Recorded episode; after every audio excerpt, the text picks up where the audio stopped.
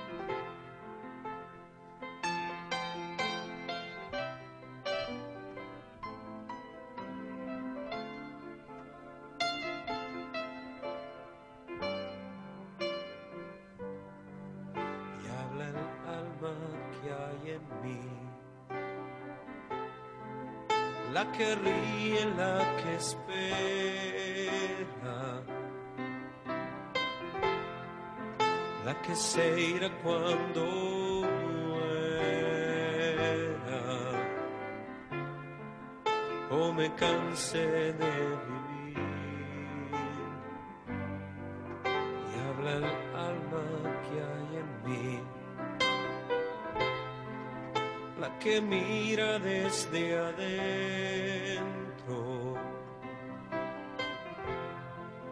la que sabe cuando miento,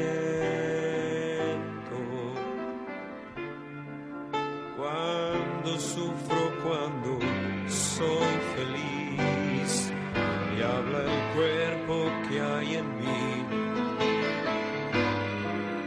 El que sufre lo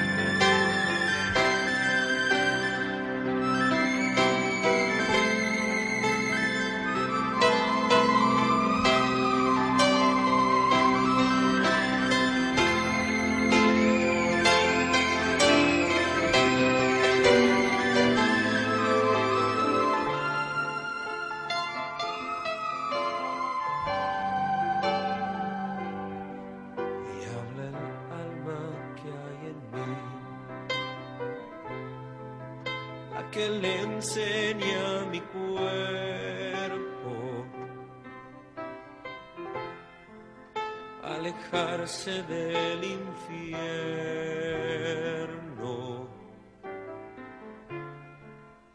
acercándome al amor.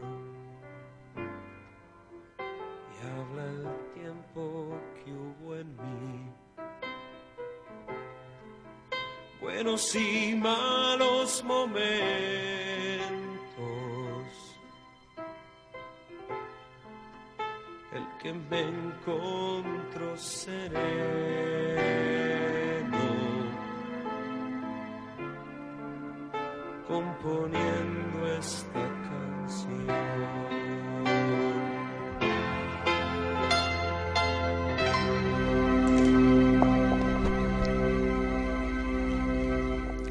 esta canción, dicen, ¿no? Y hay, en África una tribu, un, grupo de gente diferente a nosotros. Quizás nosotros seamos una tribu para ellos. Este, vemos a los negros negros, ¿no? Y ellos son siempre negros, como dicen. Vos me decís negro, naces blanco, te vas poniendo rosado, en algunos momentos te pones amarillo de enfermarte, después te pones azul cuando te morís, y a mí me decís que soy un hombre de color, decía un negro, ¿no? Y en esa, en, ese, en esa aldea de África, más que en tribu, una aldea, cuando uno nace, se juntan personas que lo quieren a ese ser que nace. Se junta gente de la, de la aldea y, y le, le escriben, le crean, le crean una canción. Eh, y cuando uno va cumpliendo cierta edad, eh, edades significativas, lo que para nosotros serían los 15 años, los 18, le cantan esa canción porque son momentos de transformación de sus vidas. Y cuando se casa le cantan esa canción, cuando está enferma esa persona. Le cantan esa canción que es única, que fue eh, compuesta, esa es la palabra, ¿no? La composición musical. Yo que estudié música no me acordaba de la palabra. Este, y, y le vuelven a cantar esa canción. Cuando está enfermo, cuando está doliente, se juntan las personas conocidas, familiares, amigos, gente, y le cantan esa canción y cuando muere, cuando muere, el día de su funeral, le vuelven a cantar aquella canción que empezó con la vida de ese ser y termina y nunca más se repetirá. Una canción única para cada ser que nace en esa aldea. Eh, es tanta la capacidad del ser humano de, de tener individuación, no solo individualidad, individuación. Este, y es, tanta la, la capacidad creativa que si ustedes se ponen a pensar, desde que Pitágoras tensó una cuerda y definió la octava musical, le debemos eso a Pitágoras también. No le debemos, no, hay que ir pagarle nada, pero digo, no solo parte de cuestiones geométricas, no solo la numerología, no solo fue uno de los filósofos más reconocidos de la bueno, de aquella etapa de la antigüedad, digamos, 500 años antes de Cristo, eh, e-, es dada la, la, la, anécdota de que cuando 100 años después de morir Pitágoras este, se juntaban algunos filósofos de la época y, y, discutían sobre algún tema, alguno, alguno de ellos, para poner claridad en la cuestión, esbozaba un pensamiento que había diseñado Pitágoras al respecto de lo que estaban discutiendo, lo decía y al final decía, él lo dijo. No nombraba a Pitágoras, decía, él lo dijo. El libro de Osho, Geometría de la Conciencia, alguna vez he hablado de esto, ahí Osho decía que si tuviera que elegir o, pensar en el hombre perfecto de todos los que él conoció y leyó y esto y lo otro, este, lo decidiría por Pitágoras. Y, todo ese libro, Geometría de la Conciencia, está dedicado a Pitágoras. Em, la palabra filosofía fue acuñada por Pitágoras. Bueno, nada, lo que decía es no sé por qué. Ah, por la, por la, por la octava musical, ¿no? Este. Fíjense desde de los confines del tiempo cuando, cuando el hombre empezó a emparentarse con la música. Em, se deben haber escrito millones de canciones, bueno, hoy en día se ve por, por, Instagram, por YouTube, por los chicos y no chicos que componen, que cantan, que esto, que lo otro, pero bueno, años y años y cientos de años eh, en donde la música y todas son absolutamente diferentes una de la otra, ¿no? Cuando hay una similitud en una cantidad de compases se detecta enseguida y se lo llama plagio, ¿no? Y se hacen juicios y este, se detecta inmediatamente. Eh, tanta capacidad que tenemos de diseñar millones de estilos de, de, ropas y camisas diferentes y, y sin embargo, ¿no? Esto que yo contaba de esta aldea del África, ¿no? Este, componer, componer una canción para un alma que nace y que esta canción lo acompañe hasta el día de su muerte. Y volver a reivindicar esa canción en la medida que había una situación eh, feliz o comprometida o doliente o trascendental de sus vidas. Y sin embargo nos cuesta tanto desidentificarnos. Sin embargo nos cuesta tanto admitir que somos únicos. Da, da tanto terror eso. Da tanto miedo. Hay tanta necesidad de sufrimiento. Hoy me decía una paciente, una chica, una chica, sí, 30 años, una, una joven. No sé, porque yo, viste, estoy por dejar a mi, a mi pareja, porque viste que yo lo había encontrado en una, el día de la entrevista me, me, ha contado que lo encontró con mensajes con una mujer. pero más allá de eso, a lo mejor él, cuando lo deje, toma eh, cartas en el asunto y pelea por mí. Y, pero le echó, entonces yo le contestaba, ¿no? En los mensajes de WhatsApp, pero si nunca lo hizo, ¿por qué va, por qué va a hacer eso? Si, si jamás ¿Por qué crees que el que nunca hizo nada lo haga ahora, ¿no? Me decía una, también una, una, una colega psicóloga que, que, que, paciente mía, ¿no? Este, y fui y hablé con mi mamá y, este, y necesitaba que ella me diera una palabra. Y no, viste, no, nunca me da un reconocimiento. Pero ¿y por qué vas a buscar en el pozo seco que no tiene agua, no? ¿Por qué la necesidad de que el que no te dio algo te lo dé? ¿Por qué?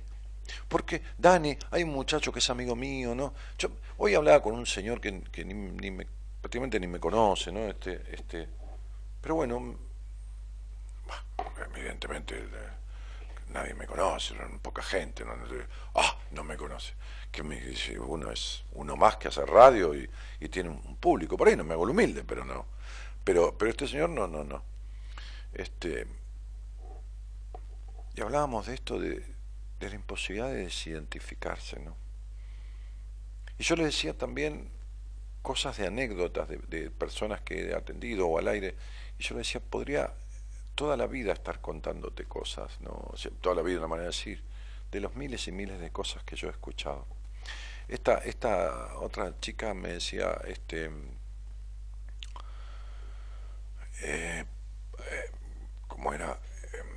Ah, su, su, su, cuestión de, de no poder este, disfrutar, ¿no? Y su necesidad de, de quedarse ahí en, esa, en esas vivencias dolientes y querer padecer porque tenía un vínculo horrible con su marido, padecer porque estaba haciendo, haciendo los trámites para padecer porque ayer o hoy iba a firmar el divorcio, padecer, estas cosas es necesitar sufrir y, quedarse, quedarse en lo, en lo en lo que lastima, en la persona que lastima, o que lastima con la indiferencia o con la agresión y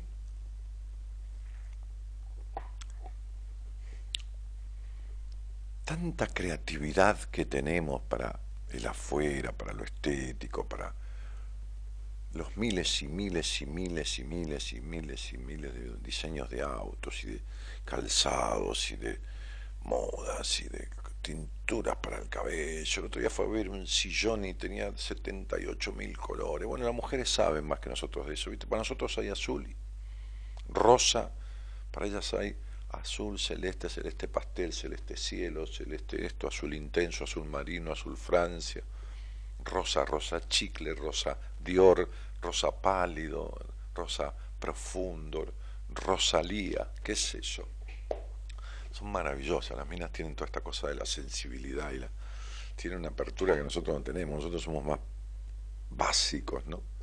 Este, y sin embargo, pobrecitas, ¿no? Y digo pobrecitas con cariño, ¿no? Fíjense cómo tienen esta amplitud de colores y todo demás, y son las que viven las mujeres, este, esto lo digo con compasión, ¿eh? no, no, no, compasión en el sentido de compadecerme, quien me escucha desde hace mucho sabe cómo, cómo pienso, son las que más reprimidas, más sufrientes, más castradas, más, más jodidas. Los tipos se joden también, ¿no? Se joden este, pero las mujeres es una cosa yo eh, les digo la verdad, ¿no? Si, siempre, si no, que mierda voy a decir? Si no digo la verdad. Pero digo, para que estoy hasta las 12 de la noche despierto para venir acá, pero digo, es como es una manera de decir, no una muletilla, pero ¿saben qué? Yo toda mi vida creo que me di cuenta de eso. Eso que era bastante tarado, ¿no? Un poco más que ahora, ¿no? Este, cuando era muy jovencito y bastante omnipotente, bastante como que, pero de eso de las mujeres creo que me di cuenta siempre. Este, y cuando, cuando me empecé a dedicar a esto, eh, como que me asombró ya directamente. Eh, los tipos sufren por ignorancia, porque son como son, somos, ¿no? Vamos a hablar de los varones, ¿no? Este, somos como muy cuadrados, ¿viste? Muy, muy, muy, muy perros. Hablo de la inmensa mayoría, hay excepciones, lógico, pero, eh, ¿viste? Cuando un medicamento se aprueba, se aprueba porque surtió efecto en el ochenta y pico por ciento de las personas, nunca en el 100.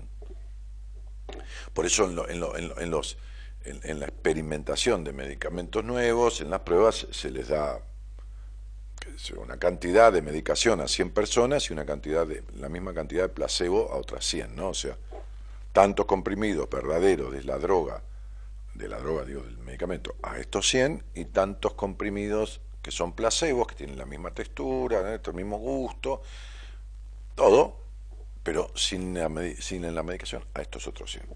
Ninguno sabe cuál es placebo ni cuál. Eh, para, para ellos todos es medicamento. ¿Por qué? Y porque la cabeza es tan fuerte que mucha gente a la que se le da el placebo, es decir, sin el contenido de, la droga, de la medicación, le hace el efecto que tiene que hacerle. Que eso le baja la fiebre, por decir algo. Es increíble. Los tipos son más, más básicos, son, eh, la, especie varonil es más básica, más rudimentaria. Más, entonces, a veces ni, no padecen tanto en algún aspecto los hombres porque ignoran, son, son así. Vieron que un tipo va a un club y va 30 años a ese club. Y se junta 30 años. Yo hace 20 años que voy a Ramos, que no es un club, es un pub inglés, jugar al pool, pero no importa, es un lugar que tenemos ahí y atrás en lo que sería un reservado, hoy diríamos un VIP, pero no es así, ¿no? Este, como en la semana ahí no, no, no lo ocupa nadie, eh, hay toda una parte de adelante y arriba y mesas de pool y lugares y desniveles, qué sé yo, entonces ahí comemos con mis amigos los jueves. Somos los mismos, por ahí parece uno nuevo que alguno trae, pero los mismos hace 20 años. Las mujeres, no, una mujer va a un club Pasó, pasó un mes, va con las amigas, hay un par de amigas que no van, otras que vienen nuevas. Pero además lleva al marido, después lleva a los hijos, después traslada, lleva a la gente, a la familia, invita, qué sé yo. Los tipos somos más. Entonces, en esa cuestión del costumbrismo, de, ¿viste? Hay cierta ignorancia, pero la mujer no. La mujer pobre.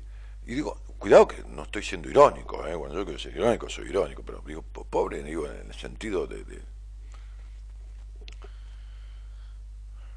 de, compadecimiento. La mujer tiene prohibido expresarse eh, libremente. Entonces lo que le queda es pensar. Entonces piensan tanto que no entienden como nosotros no pensamos. ¿En qué pensás?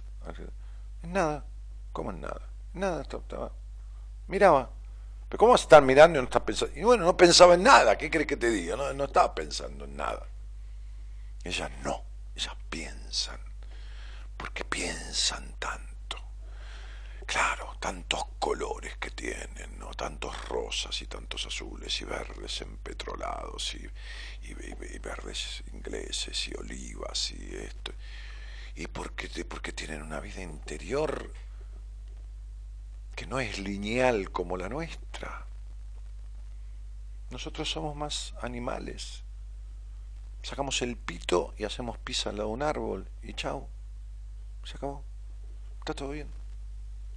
Puede pasar a alguien, mirá, ese, tipo así que desubicado. No es lo mismo que ver una mujer haciendo pisa al lado de un árbol. El otro día entraba yo a un negocio con mi mujer que estaba probándose un jean, ella, y yo me puse a hablar con las vendedoras que se pusieron ahí. Yo ni las conocía. Y me puse a hablar de esto, les explicaba estas cuestiones. Diferencia entre mujeres y hombres, qué sé yo. La cajera era astróloga, así que enganchamos a la... ella me decía, mi mujer me decía, vos no puedes con tu genio, ¿no? no este, y hablamos de la diferencia los hombres, la represión hacia las mujeres y todo esto, ¿no? Una chica jovencita, tendría 18 años, me dice, ¿cuántos años tiene usted? Dos mil, digo, no, no es bola, ¿qué importa? Me lo pensó, me lo, me preguntó por la manera de pensar, ¿no? que, no hay una edad para ser viejo o joven en cuanto al pensamiento. Igual uno, por más que piense diferente o piense de una manera media, ¿no? Este, igual la edad la tiene. Pero me refiero a que este, hay boludos de todas las edades, boludos chicos, boludos imberbes, boludos este, este, este, y hay gente de, libre pensamiento también de todas las edades. Yo, he hablado con pibes que me dejan admirado, ¿no? Pibes chicos y pibes de veintipico de años, ¿no? Este. Pero en fin, digo, en definitiva, por la ignorancia y la cuadradez que tenemos los varones que la sociedad nos propicia, porque tenemos como permiso Permiso de sentarnos con las piernas abiertas, de putear, de ponernos un escarbadiente en la boca. Si no queda bien, ya sé, yo no fui, cuando fui a comer a lo de Mirta Legrand, no me voy a poner escarbadiente en la boca, ni, ni tampoco soy de usar este, este palillos, ni, no, no, no, no, no es mi, no importa, no estoy diciendo que está mal ni está bien. ¿Te imaginas una mujer con el palillo? ¿Entendés? O sea, no, no digo que tendría que ser y tendría que ser igual. Lo que digo es que las mujeres sufren la castración. Y evidentemente, siempre digo lo mismo, ¿no? Si hay cosas en las cuales yo no cambio la manera de pensar. El hombre, el hombre, como especie, ya no estoy hablando del varón, somete y domestica aquello a lo que le teme. ¿Se entiende? Ningún, ningún, ningún, ningún ser humano anda domesticando las moscas, ni qué sé yo, ni una mariposa. Pero sí domestica un león, sí domestica a un tigre y sí domestica a una mujer. Sí, entienden a qué me refiero. Sí esclaviza a un león, sí esclaviza a un tigre y sí esclaviza a una mujer. Porque el ser humano, para entender, pues si digo hombre, el ser humano esclaviza aquello a lo que le tiene temor. Y evidentemente desde el confín de los tiempos, los hombres le han tenido miedo a las mujeres. Boludas las mujeres que, que, no despiertan, ¿no? porque esto que están haciendo en la gran mayoría no es despertar. ¿eh? Ponerse las tetas al aire, todo esto, ¿no? Es como si nosotros anduviéramos con las bolas al aire, ¿no? La verdad que no tiene nada que ver. Este, tenemos diferencias y esas diferencias tendrían que existir. No para menos de ninguno, pero sí diferencias. Este, entonces, me, me, me, me parece que, que hay eh, cosas que, que en realidad em, están masificadas, porque la individualidad y la individuación este, este, producen temor en las personas. ¿no? Eh, eh, mi, mujer con su socia y su socio manejan mis redes sociales, así como las redes sociales de un médico que tiene una clínica, de las redes sociales de una cosa de pilates, las redes sociales de... Bueno, eh, es una de sus tareas, porque ha estudiado para eso, bueno. Entonces otro día me decía, vos sos un tipo muy fácil de, de, de, muy simple de que uno trabaje tus redes sociales en la activación, porque tenés mucho material. Siempre lo hablamos con, con la socia Carolina, que es relacionista pública, eh, licenciada en relaciones públicas, maneja imagen y todo más. Que, que, cuánto material que sacas de Dani, de un programa, una frase, esto, lo otro, que dice, pero dice, sos fácil, simple para quien tiene que tener material tuyo, pero sos dificilísimo de lograr que trasciendas, que crezcas como dice, la palabra sería como ser famoso, ¿no? Esas cosas. Porque eh, jodés mucho con lo que decís.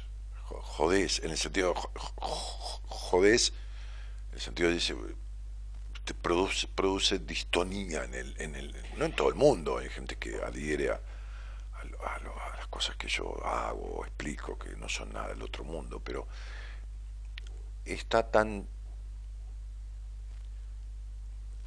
tan detenida. Miren, un día discutiendo, creo que el otro día lo dije al aire, sí, creo que lo dije, pero no importa, este, discutiendo, en una discusión, Freud le dijo a Jung, esto, Jung, Carl Gustav Jung, ¿no? O sea, colega, de, colega como médico, porque Freud no era psiquiatra, Freud era neurólogo, y Jung era psiquiatra.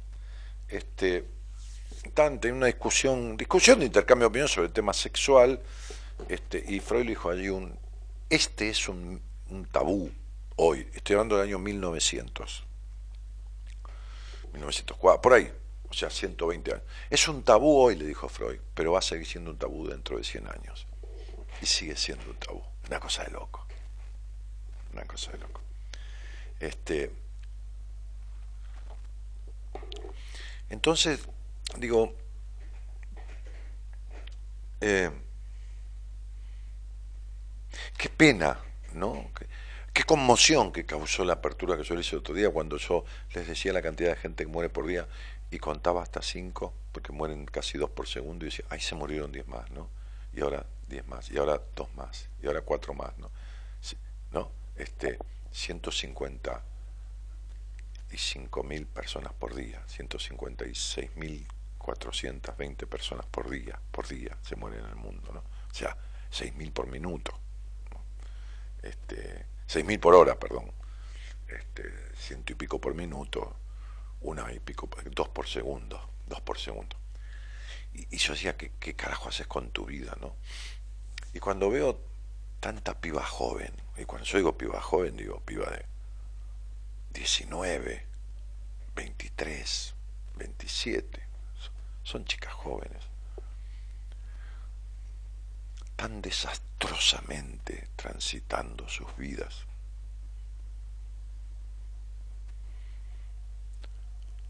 Eh, casi siendo mendigas del amor, o de qué sé yo qué, pues eso no es amor, de maltrato, de carencia de libertad. Digo, qué, qué, qué hecha mierda que está la especie humana no descubrí nada yo, por supuesto, ¿no? Todos los días vemos gente que abusa y mata chicos o de sus chicos, de sus hijos, qué sé yo, tanta barbarie, no, no, no, no descubrí nada. Pero qué hecha mierda que está la especie humana cuando tiene la capacidad de elegir y elige el sufrimiento. Porque la tristeza, la tristeza, como dice, es inevitable, pero el sufrimiento es una elección. Por eso ahí le decía yo a una paciente, ¿Qué mierda querés que este tipo reaccione y salga y venga a luchar por vos? Si le perdiste la confianza y si nunca tuvo eh, actos de generosidad, no hablo de dinero, sino de generosidad amorosa, siempre fue un destrato, que, que está peor que el maltrato, la indiferencia. ¿Para qué mierda querés que por ahí se despierte? Porque En fin. Y le mandé un video, este, le mandé un video, porque es una paciente nueva, de, de, de, un, un, video que yo pasé aquí, este, creo que lo pasé, sí, me parece, va, vivo, no sé. Em, ah, no lo tengo acá, sí. Eh, por ahí lo voy a buscar si lo tengo en este celular. Pero yo los, los invito, ¿no? A los tipos a que hablen de amor con una mujer. Y el amor incluye la libertad, las fantasías, a que traten de leer algo sobre las mujeres, a que rompan los mitos. Los mitos. Hay tipos que se cree que todavía con una mujer menstrua está desahogando su excitación. Los hombres están en pedo, ¿no? los tipos tienen una ignorancia sobre lo que no saben ni lo que es el capuchón de la vagina, no tienen ni idea de carajo de lo que es una vagina. No, hablo del 100%, pero hablo de uno más de un 90, 93, 95. Hay mujeres que no conocen su vagina, no tienen idea. Pero los hombres, peor, los hombres no registran a las mujeres en su magnitud, porque no se registran a sí mismos. Siguen siendo los mismos pelotudos que siguen pensando de la misma manera. Se creen que porque una mina se separó está caliente, que porque pone las tetas medias al aire es una trola, al aire digo porque, qué sé yo, con un escote. Se creen que los hombres, digo los varones, ¿no? Este, y no estoy hablando de todos, ¿eh? estoy hablando del 90%, 90 y pico. Este, son muy pelotudos. Me da una pena por, por el género mío, porque cuando las mujeres hablan ahí conmigo y se sinceran, es tan pelotudo mi marido, te dicen, ¿no? O es tan pelotudo. Pero se quedan con el pelotudo, porque este es el problema que tienen las minas, ¿no?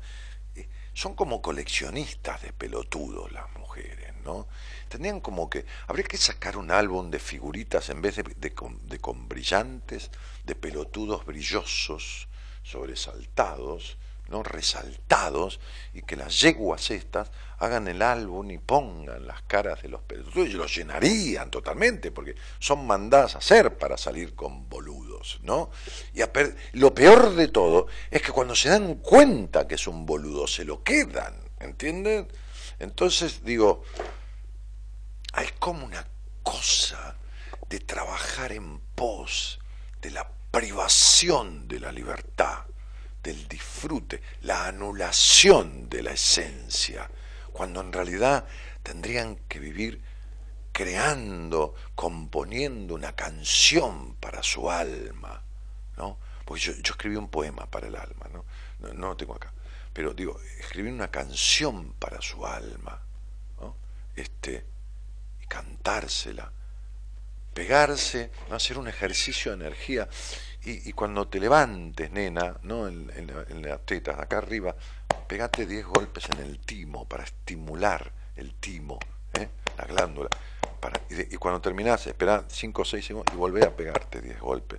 A ver si tu energía mueve, ¿no? La de, la de, la del, la de, la, la del plexo, la de siento esto y me manifiesto y dejas de pensar y retorcer tu mente para quedarte con un pelotudo o elegir un pelotudo y quedártelo, ¿no?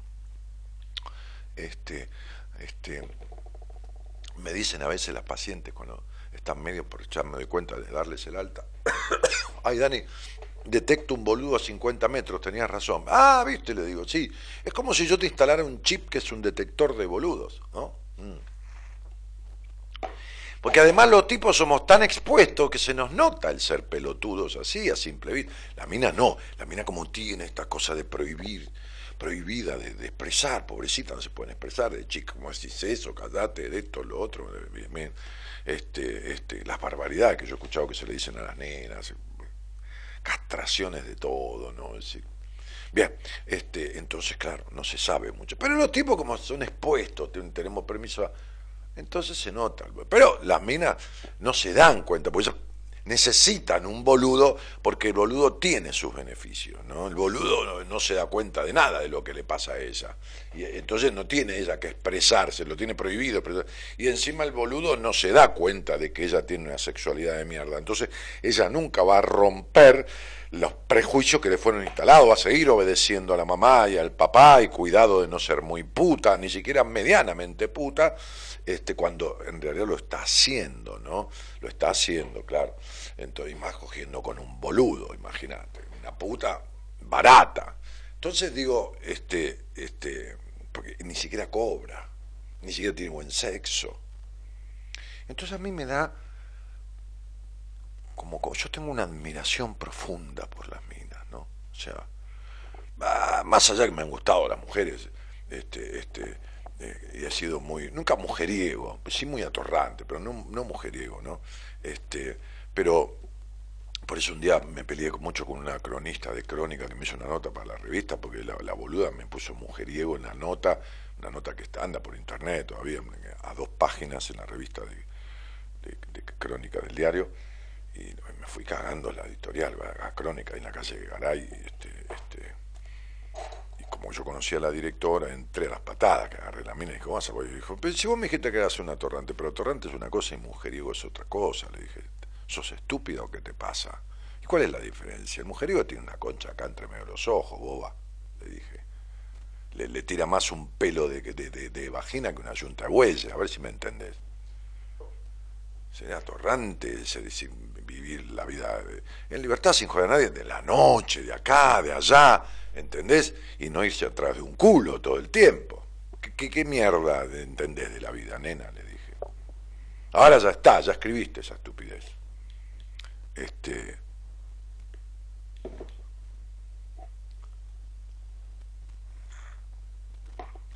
Bueno, nada.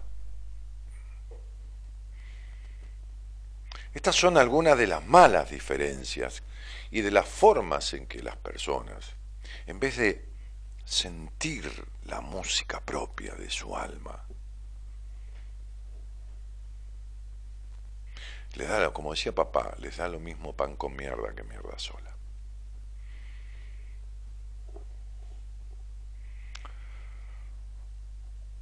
Uno debería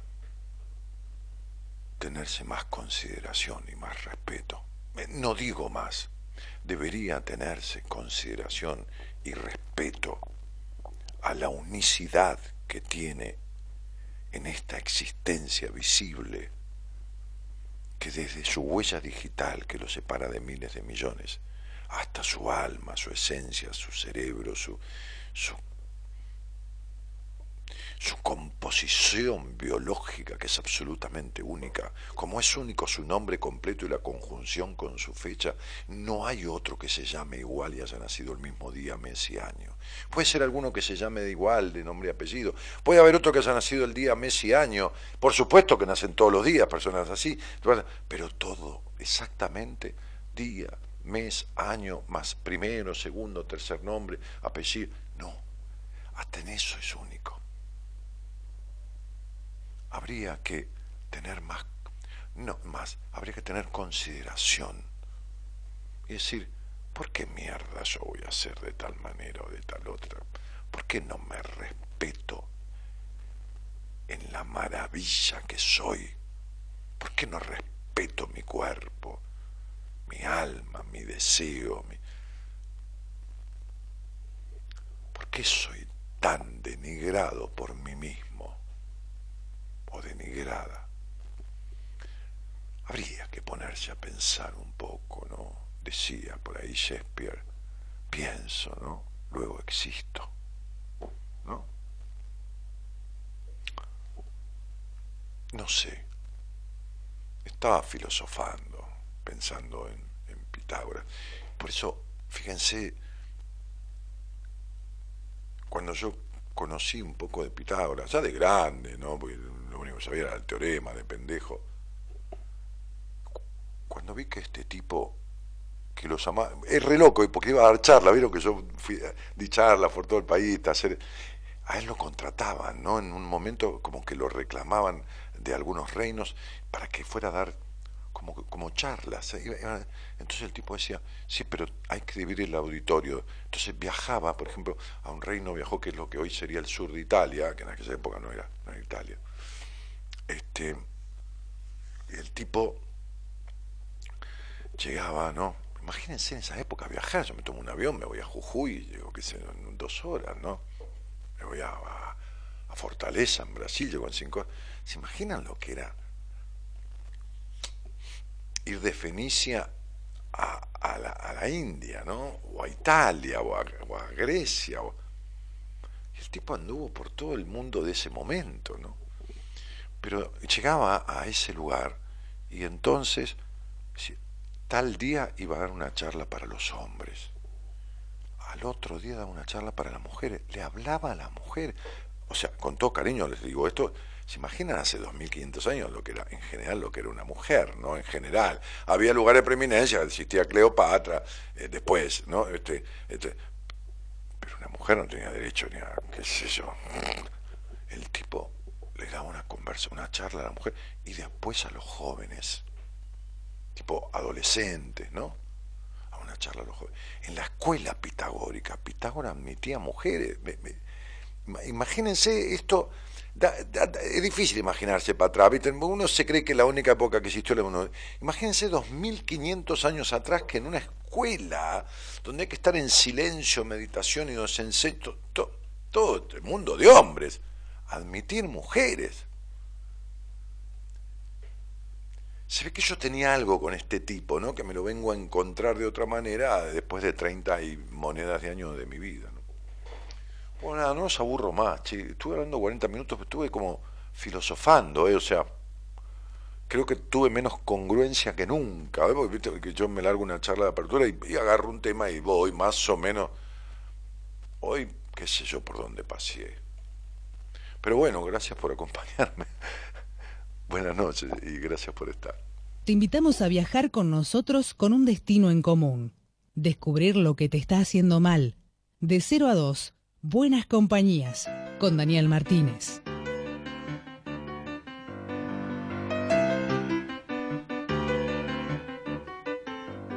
Este es un nuevo día para empezar de nuevo, para buscar al ángel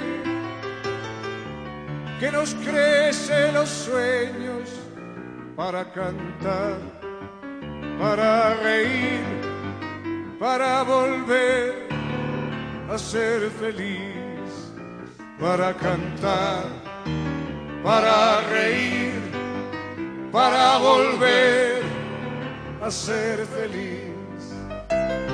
Si no, ¿para qué me voy a levantar? Claro, ¿para qué me voy a levantar ya, Paco? Me voy a levantar para joderme.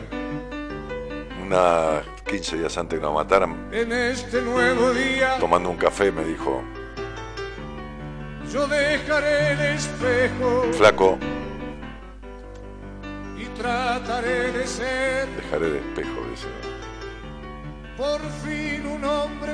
Me prometo que ese es el último avión que tomo en mi vida, me dijo. Caminaré Yo le decía, no y vayas. con la luna. Fue el último vuelo de su vida, lo mataron cuando al llegó. sol caminaré y con la luna volaré. Siempre es bueno. El nuevo día. Siempre se puede empezar de nuevo. Ahora mismo le puedes decir basta a la mujer que ya no te gusta, Claro, al hombre que ya no amas, lógico. al trabajo que odias, a las cosas que te encadenan a la tarjeta de crédito, a los noticieros que te envenenan desde la mañana, a los que quieren dirigir tu vida. Tal cual. Ahora mismo le puedes decir basta al miedo que heredaste, porque la vida es aquí Y y ahora ahora mismo. Por eso, este es un nuevo día para empezar de nuevo,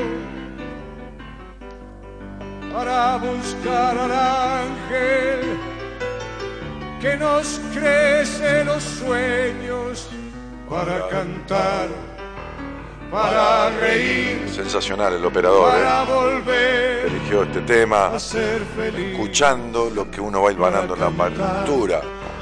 para reír. Viajero del mundo, de la para vida. volver Trovador, Facundo Cabral. Para cantar. Hasta Teresa de Calcuta lo llamó un día. reír, Para volver a ser feliz, para cantar, para reír, para volver a ser feliz. Y lo deja girando el operador mientras yo cuento esa anécdota. Sí, señor. Estaba en un reportaje en un canal de México, a donde viajaba como viajaba siempre. Él me decía al aire cuando teníamos una charla, llevo mi guitarra, una muda de ropa, ¿para qué más? Este, y y el, el- el- el productor le decía en la cucaracha, en el, en el- en el- auricular al, al conductor del programa que tenía un llamado, Facundo, ¿no? Tenía un llamado y que quería hablar así al aire con él, tenía un llamado, lo querían meter al aire el llamado, ¿no? Y dice, tiene un llamado, Facundo, le dice el, tipo, dice, "¿Qui- ¿quién es? Cabral, así como diciendo que me van a pasar un llamado. Teresa. Entonces él había tenido una novia en Avellaneda que se llamaba Teresa, que, que fue una novia importante de su viejo. Teresa, Teresa está en México, dijo. Cuando uno tiene esa cosa de niño, que es tan agradable tener, yo me siento así muchas veces, y lo sentía este tipo de la misma manera. Este. Le pusieron al aire a Teresa de Calcuta. Era Teresa de Calcuta que llamaba por teléfono a México. Lo estaría en México la vieja, qué sé yo, qué carajo andaría haciendo. Este, o no sé de dónde llamaría. Teresa le dice o, no sé, le habló en español, pero estaría medio trabado, o no sé si en inglés. Facundo hablaba inglés en Estados Unidos. Este, y le dijo, ¿qué vas a hacer con tanto amor? Porque su mujer y su hijo, el de Facundo, habían muerto en un accidente de avión. La mujer que él tanto amó, una chica que conoció en Estados Unidos haciendo un show, la vio, se acercó a la mesa, estaba con los padres y le dijo, yo me voy a casar con su hija, señor. Estaba loco este tipo. Se terminó casando con la piba. Una piba veinte y pico años menor que él, pero no importa eso.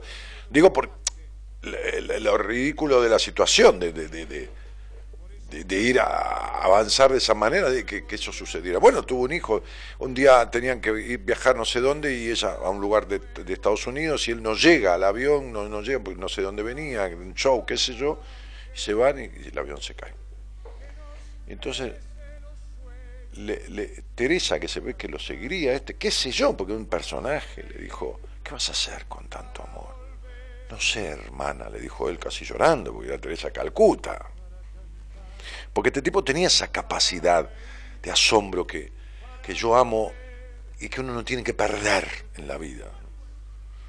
Este, y él le dijo, no sé, hermana. Entonces la vieja le dijo, ¿por qué no te venís conmigo a la India a lavar leprosos, Facundo? Y él dijo, bueno, y se fue a lavar leprosos a la India. Se fue a ayudarla a bañar leprosos a la India, a Teresa.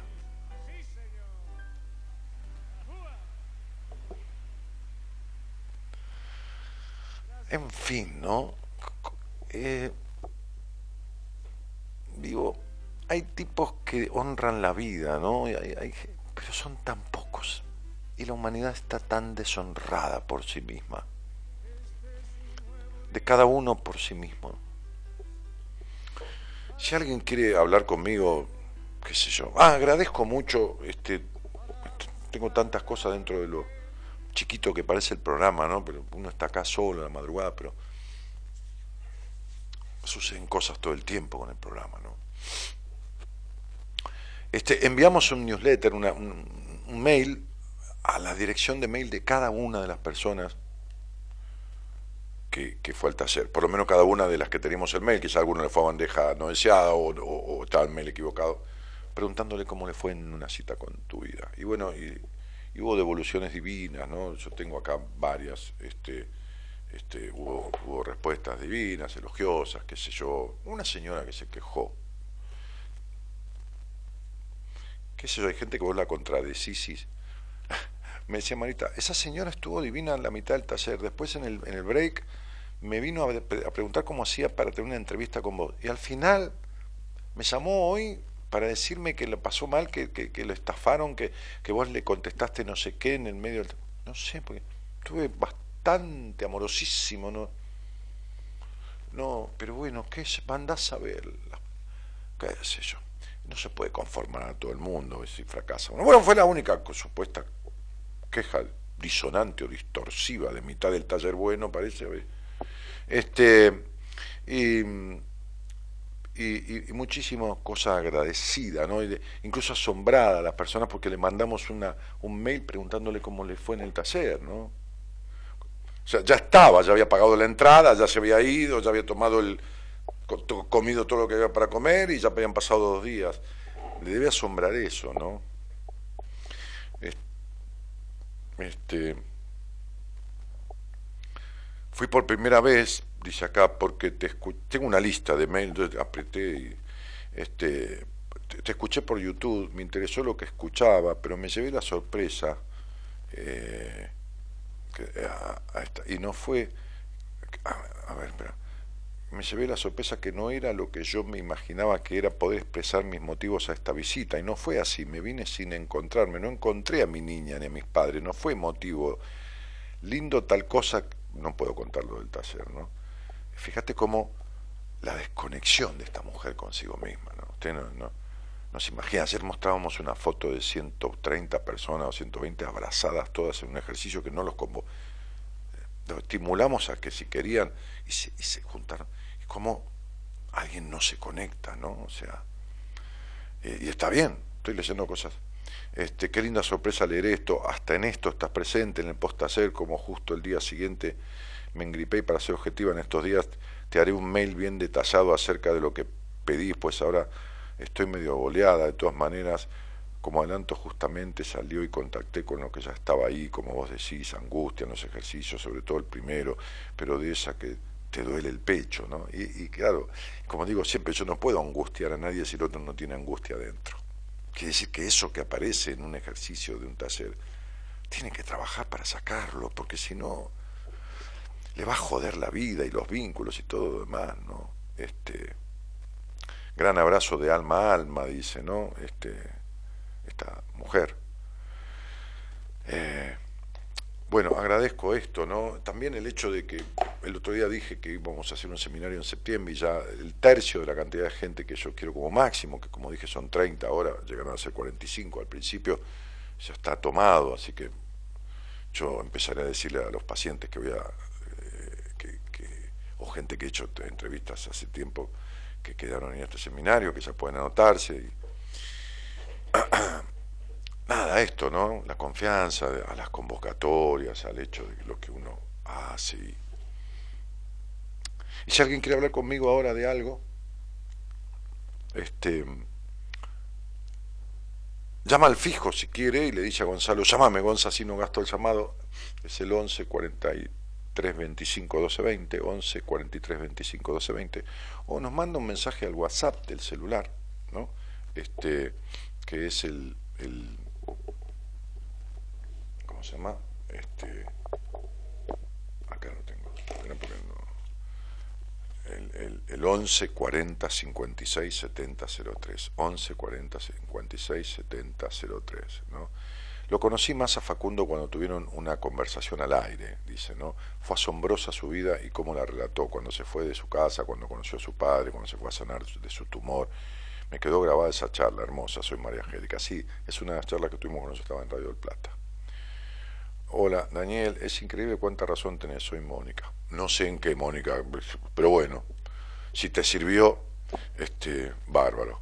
Eh, Em, buenas noches, Daniel. ¿En qué porcentaje te encontrás vos de los... Eh, Daniel es mi nombre. Pregunto porque generalizas a todos, solo el 5% se afán de no ser pelotudos. Con todo respeto, no lo comparto.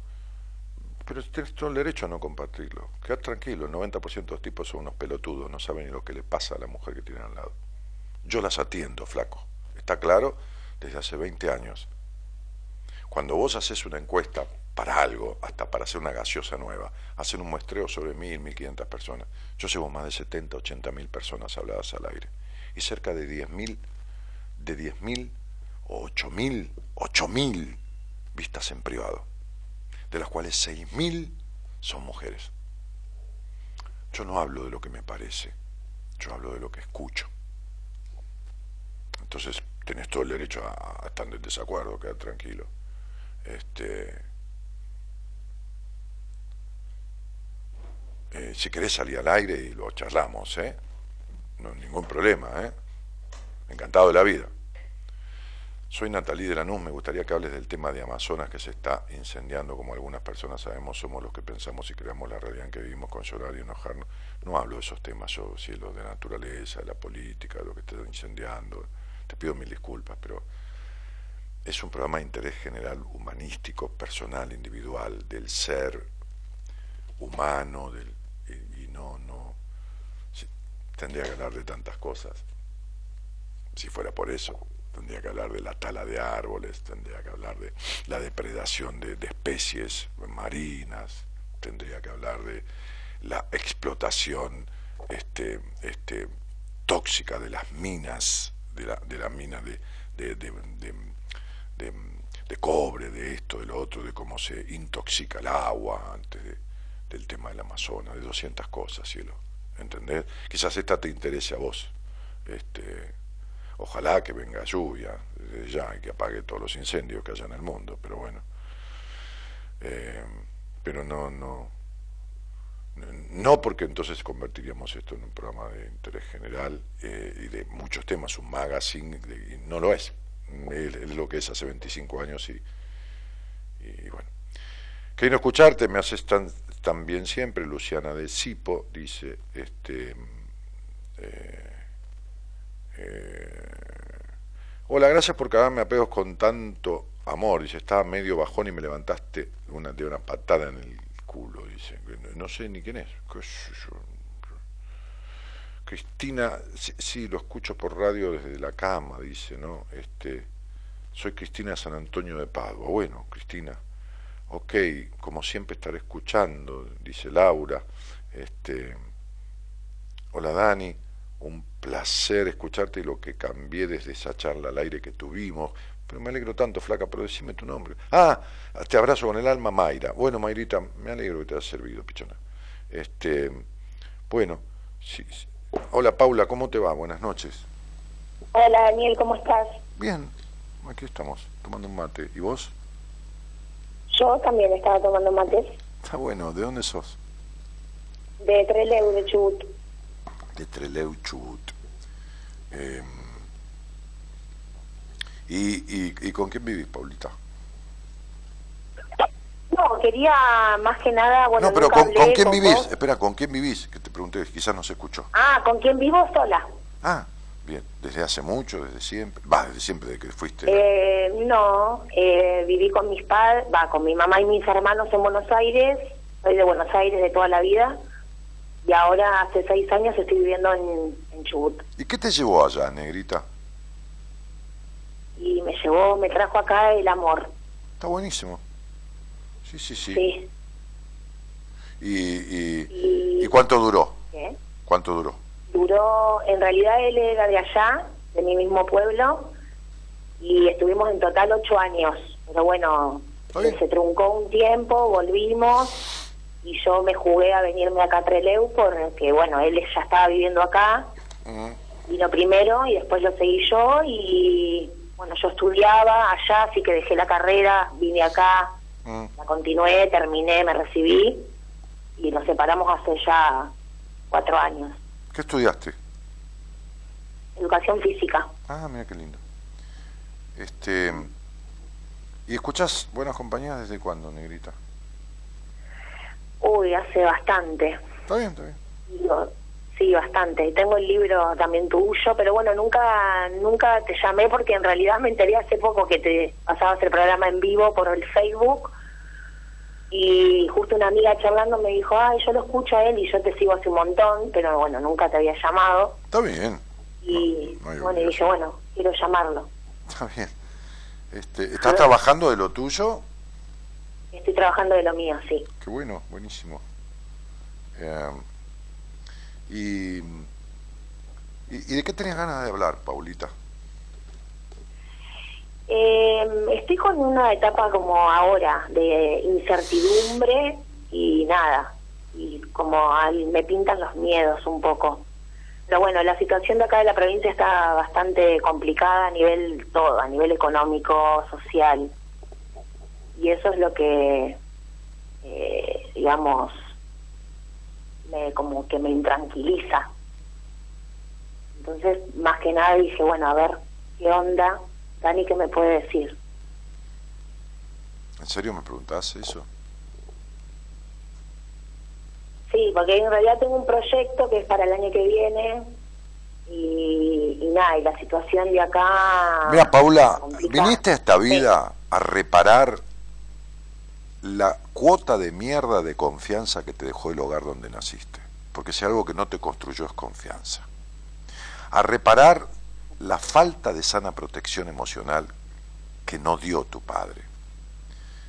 A reparar las decepciones que tenés generalmente de todos los vínculos, a reparar la intolerancia que tenés y la manipulación con la que manejás determinadas cuestiones, la demanda, la falta de libertad. Tu tema material está ligado a lo vincular y viceversa, porque hay millones en manos de gente que tiene el alma vacía y hay gente que tiene la capacidad de disfrutar y no gana un mango. Vínculos, vincularidad emocional, cuestión emocional y dinero están íntimamente ligados porque ambos son una energía. El dinero es una energía. Y, lo emocional es una energía, las emociones son energía. Si vos te, discutís dos horas, que has discutido dos horas, vos sos discutidora, te quedas agotada, te quedas agotada. Entonces, cuando vos arregles estas cuestiones, que tienen que ver con con que todo sueño se te rompe, se te vive rompiendo y este no es un problema de Chubut ni del país. No importa, hay profesoras de educación física que están bárbaras, laburando y todo lo demás. ¿Entendés lo que te digo? Bien. Sí, sí. Claro, vos vas a estar parada siempre en la esquina por donde el colectivo desvió el recorrido y agarró por otro lado y no va a pasar en la puta vida, ¿entendés? Y lo que a vos te pasa, mejor dicho, mi, mi cielo, lo que no te pasa de lo que vos querés que te pase es porque está ligado a lo que no aprendes de lo que tendrías que aprender. Hasta que no resuelvas esto, como estás en una etapa que tiene que ver con ya un promediar la vida, digamos, activa a los, eh, a los 30, 31 años, esta crisis viene para que alguna vez agarres para otro lado. Hoy un pibe tuvo una entrevista, tiene tu edad, con una historia jodidísima de, infancia y todo lo demás. Y cuando empezamos la entrevista me dijo, mira, yo te quiero ver, Dani, porque yo, viste, soy un viajero, voy para allá, voy para acá, trabajo en donde sea, viste, yo no tengo problema, que yo ahora estoy en, una provincia del norte. Estaba. Y me dice, y quiero ver porque quiero, viste, hacer más dinero que este que el otro. Y le dije, mira, vamos a correr esto, porque estás atrás del dinero, que es lo contrario de lo que deberías hacer, y te voy a explicar. Y le expliqué, lo puse en manos de un terapeuta de mi equipo, pues si no arregla lo que tiene que arreglar, cada vez, cada vez le va a ir peor. Y esto es lo que te va a pasar a vos, Paulita. Te pasa con los hombres, te pasa con la materia, con el dinero, te pasa con un montón de cosas, porque definitivamente este, es lo que le pasa a un chico cuando no hace los deberes. La madre no lo deja mirar televisión, ni jugar a la pelota, ni andar en bicicleta. La madre vida, como digo siempre, no te está dejando darte los gustos como querrías, porque no aprendiste las materias, vos que te recibiste, que tenés previas. ¿Se entiende lo que dije? Sí. Me expliqué, digo, ¿no? Sí, sí. Bueno, perfecto. Entonces, no va a haber lo que querés si no aprendés lo que debes. Y vos, sacando lo que haces, que no te lo instituyeron, si lo elegiste vos, en todo lo demás de la vida, prácticamente en todo, no en la comida, digo, en todo lo demás, lo emocional, todavía, todavía estás como te criaron. Todavía, que no tiene nada de malo, ¿eh? o sea, te, lo estoy describiendo, todavía te regís por los patrones de influencias, de conflictos de tu historia que no están resueltos. Y eso, aunque vos te parezca eh, medio loco, interfiere en tu vida laboral. Fíjate que, fíjate una cosa, te voy a decir algo para que entiendas, mirá. aunque te parezca muy loco, si a algo viniste a esta vida, es más que trabajar como profesora de educación física, por ejemplo, si eligieras eso, en un colegio, ser dueña de una institución o de un gimnasio o de algo que tenga que ver con lo que haces. Como también de una casa de empanadas, no importa. Pero viniste a esta vida con la capacidad de ser dueña, que, no tiene nada de malo ser empleado, ¿eh? o sea, está muy bien. Pero vos no. Ese es el proyecto justamente el que tengo. Pero vos viniste con la. Pero, pero si vos no arreglás lo que tenés que arreglar, bueno, vos, vos pones en marcha tu proyecto. ¿Vos crees que yo te diga por la numerología si te va a ir bien o mal, Paula? Y eso es muy infantil. Seguís siendo la misma infantil. No, no, no, no, no. Yo no quiero una respuesta. La respuesta la tengo que encontrar yo. No, vos me dijiste, estoy en el proyecto y voy a ver qué me dice Dani. Dani te dice que tus sueños se rompen siempre. Porque los alcanzás y no te llenan, o porque insólitamente se te va todo de control. Si vos seguís siendo la misma, amor de mi vida, lo que va a pasar es lo mismo. ¿Lo entendés? Si Paula es la misma, lo que va a pasar es lo mismo. Entonces, esta cuestión, y aparte yo te hablo de, incluso poniendo mi vida en, mi experiencia, porque yo lo viví, ¿entendés? Viví en, en mí mismo el estar en toda una cuestión de, estructura de económica, ir a parar al carajo, una y otra vez y otra vez, y volver a construir y volver a... hasta que un día, ¿entendés? Este, tanto te duele la patada en el culo que te empezás a sentar en otro lado. Entonces, digo, esto, esto, esto, esto, esto que signa tu vida tiene que ver con un con una falta de aprendizaje de algo que se llama este, optimismo para la vida, confianza en sí mismo, y, este, de, destruir la, la, intolerancia, ¿entendés? Ya sea, ya sea tuya, no dejándote ser, o ya sea, como digo siempre, queriendo que el otro sea como vos crees que sea, ¿no? Y, y tratar de lograrlo de la manera que sea, ¿entendés? Este, hay aspectos tuyos, que todos tenemos cosas, seguramente hay gente que se está identificando lo que yo estoy diciendo, yo también he pasado la mía y, seguiré aprendiendo, que son destructivos de cuestiones que vos quieras construir. Y entonces puede que arranques con esto, o no importa, con un noviazgo, con y que arranque todo, y vaya a parar a la remierda, ¿entendés? Puede, no digo que vaya a suceder, no digo que vaya a salir el 38 mañana, digo puede salir el 38, por ahí no sale, ¿entendés? Pero digo, es lo más factible que no salga. Ahora, ¿por qué? Porque eh, que salga el 38 o no, que le dije cualquier número, depende del azar, pero esto que vas a hacer vos, tu vida, tus vínculos, los hombres, no dependen del azar. Ni es una cuestión de suerte. No, está íntimamente relacionado con tu accionar. Eh, ¿Me comprendés? Sí. Entonces, las cosas van a estar como, Dani. Y la respuesta reloca que te voy a dar es como vos quieras.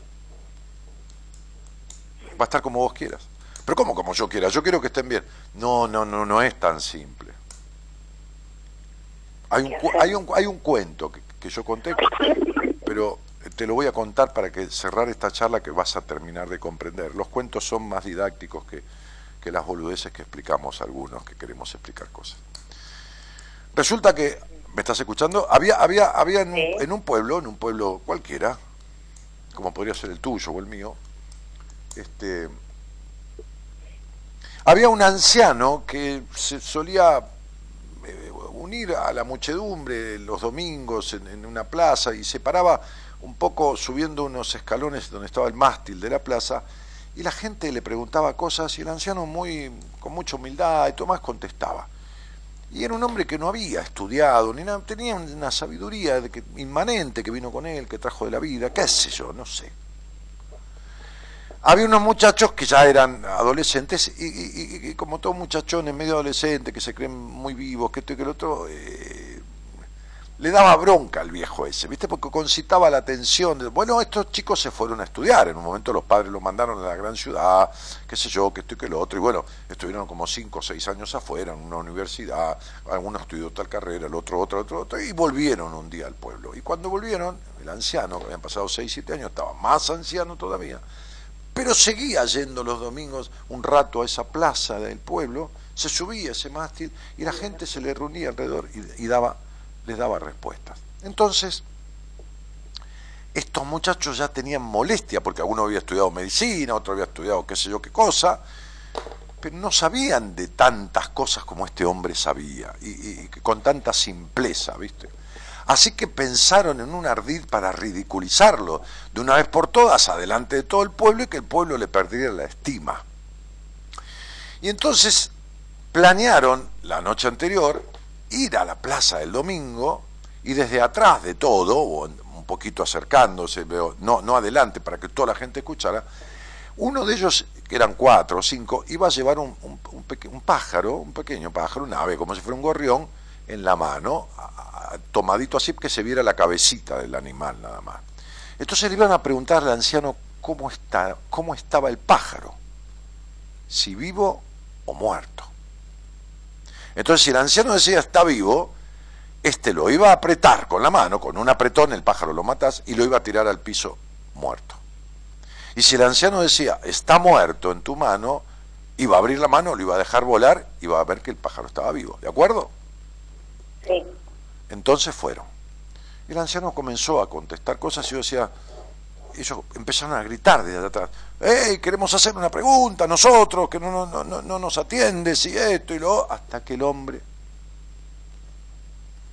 los dejó un rato medio gritar para que entendieran que no era la manera, y cuando fueron bajando un poco la voz, entonces le dijo, a ver, aquellos chicos este, tan impulsivos, ¿qué les pasa?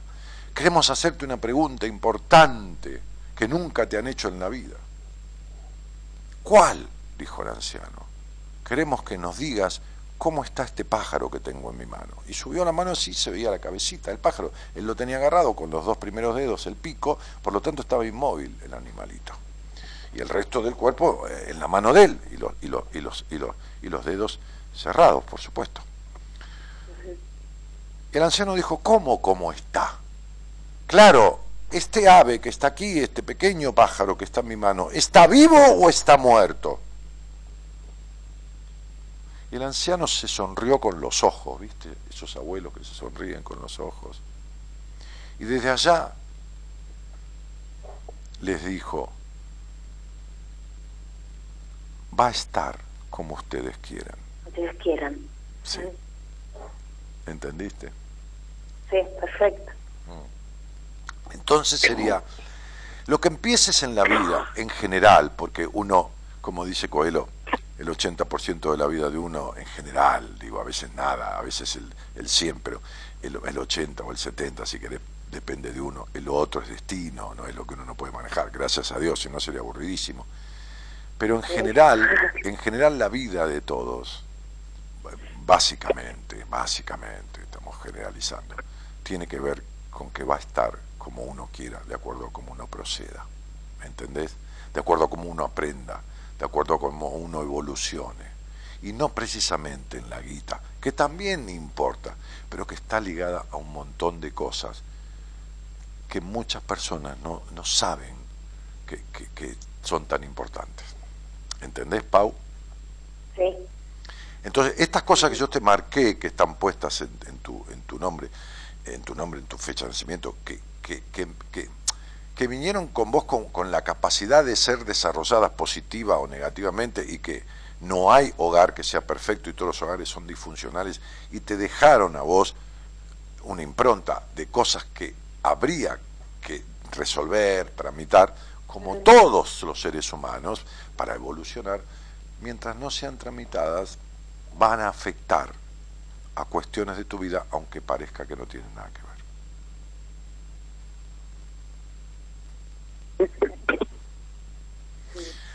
Así que vos fijate, emprendé lo que vas a emprender, este, y, y, y, Dios dirá, ¿no? O sea, qué sé yo.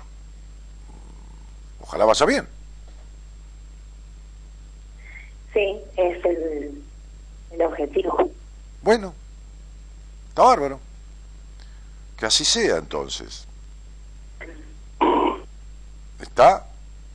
Gracias. De nada, cielito. Somos la buena compañía que no ve el medio vaso vacío, pero igualmente, de 0 a 2, lo llenamos juntos. Buenas compañías. Con Daniel Martínez.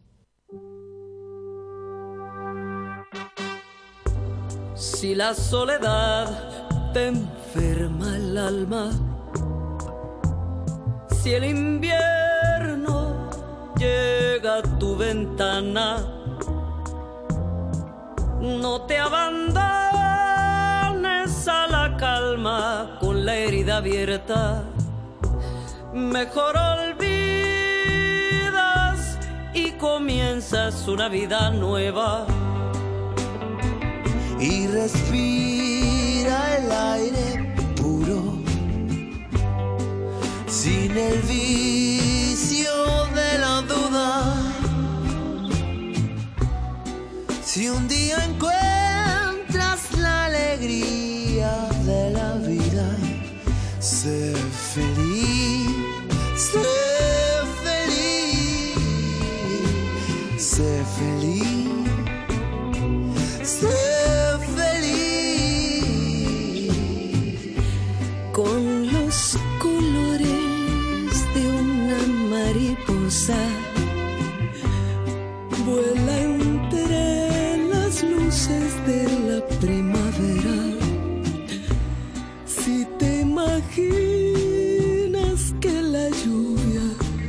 desnuda. Hermoso cuento, se lo he escuchado tantas veces que lo cuentes y me encanta escuchar la anécdota, todo depende de uno mismo nada más. Sí, casi todo, por suerte no todo. Alejandra dice, me gustan los cuentos de Daniel, me emocionan. Este, uh, eh, Yu, y Mir dice, Dani, buenas noches, hace mucho que no te escuchaba, saludos, bueno, bienvenida, bienvenida creo que es una, sí, una mujer, no veía la fotito ahí, chiquita de Este, Eugenia dice, hola Dani, saludame, creo que cuando vas a un seminario tenés que estar dispuesto a querer cambiar, escuchar. Bueno, fue un taller, escuchar, aceptar enfrentarse con la verdad que es ahí donde nos duele. Gracias por la charla de la otra noche, como me dijiste, súper razonable y no dejé de pensar. Estamos viendo lo del seminario, me hace bien, me hace bien escucharte. Eh, buenas noches, dice Cristina. Y Verónica Tolaba dice, sos un genio y te quiero mucho, es lindo escucharte. Nancy Paola dice, no se entendés como nadie por más hombres como... Hay un montón de tipos, este, muchos mejores que yo, no como yo, pero no son los más, como, o sea, disentía conmigo este chico que se llama como yo, Daniel, chico, hombre, muchacho, este, pero bueno, ¿qué va a ser? Tiene derecho. Me encantaría hablar con vos, Dani, pero mi celular anda re mal, pero no bien consiga uno, voy a hacer todo lo posible por conectarme con, o sea, ahora anda mal, pero cuando lo consigas uno vas a hacer todo lo posible. Lo que anda mal, te voy a decir esto, Alejandra, para que entiendas, es tu comunicación. No del celular, tus conflictos con la comunicación en la vida. ¿Se entiende lo que estoy diciendo? Tenés problemas de comunicación. No de dicción, de comunicación. Sé que de seguro vas a decirme muchas cosas que me choquen. ¿Por qué? Como sé que no estoy honrando la vida, pero estoy preparada, quiero transformar mi vida. Hablaremos porque te van a chocar. Estela dice, hola Daniel, buenas noches, envíen también, envíen también el mail a los que hicimos el taller en Rosario, porfa. Eh, recién construimos el newsletter y, y, la gente que está inscripta este, y, tenemos direcciones de mail de, de, esto, de ¿cómo se llama? Y vamos a empezar a mandarles de ahora en adelante, flaca, a las que hacen los seminarios, Tomás, es un proyecto nuevo ese. Elida Candia dice, es verdad lo que decís, Dani, no tienen resuelto el Edipo, son pelotudos bajo la falta, la falta de su mami. Sí, pero la responsabilidad la tienen las mujeres. No solo las madres, las mujeres de estos hombres porque se quedan, porque les mienten, porque les mienten orgasmo, porque se justifican en el tema así, no, no quiero herirle el orgullo, y es una total mentira eso.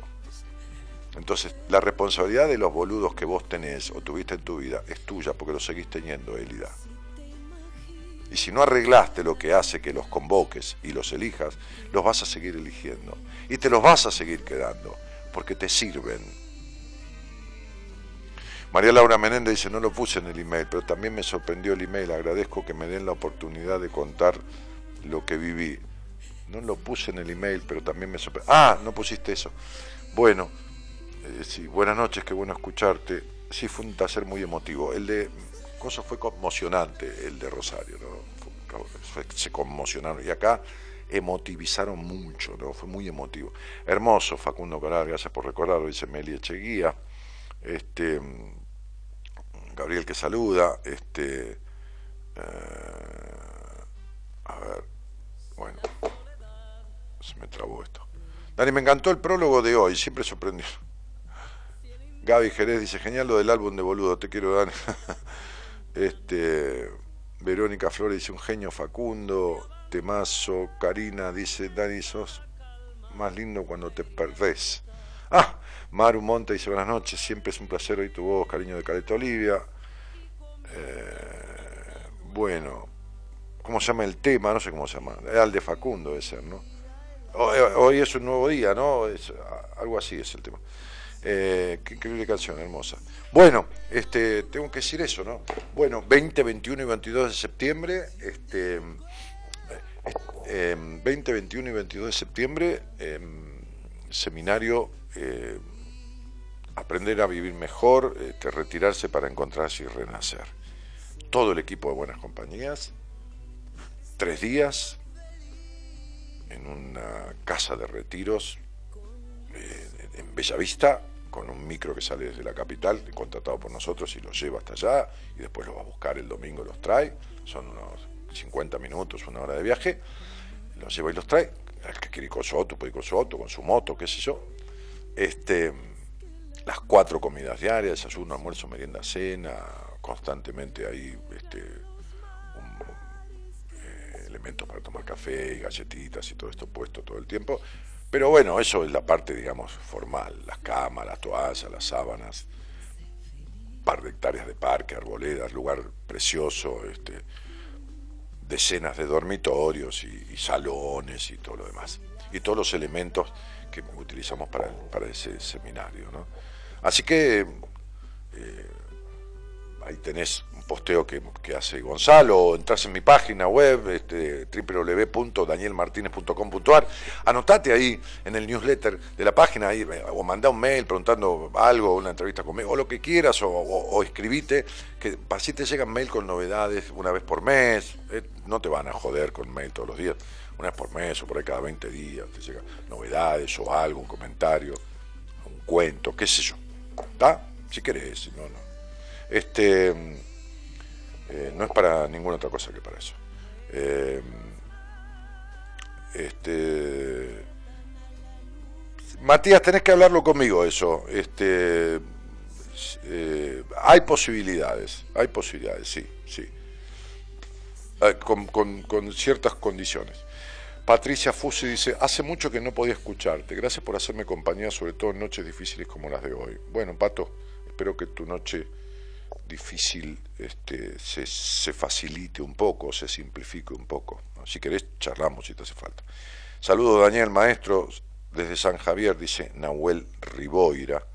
Este, eh, gracias, querido, igualmente te mando un abrazo. Eh, y Hola Dani, este es el video que me pasaste, lo comparto para que todos lo vean, dice Gise.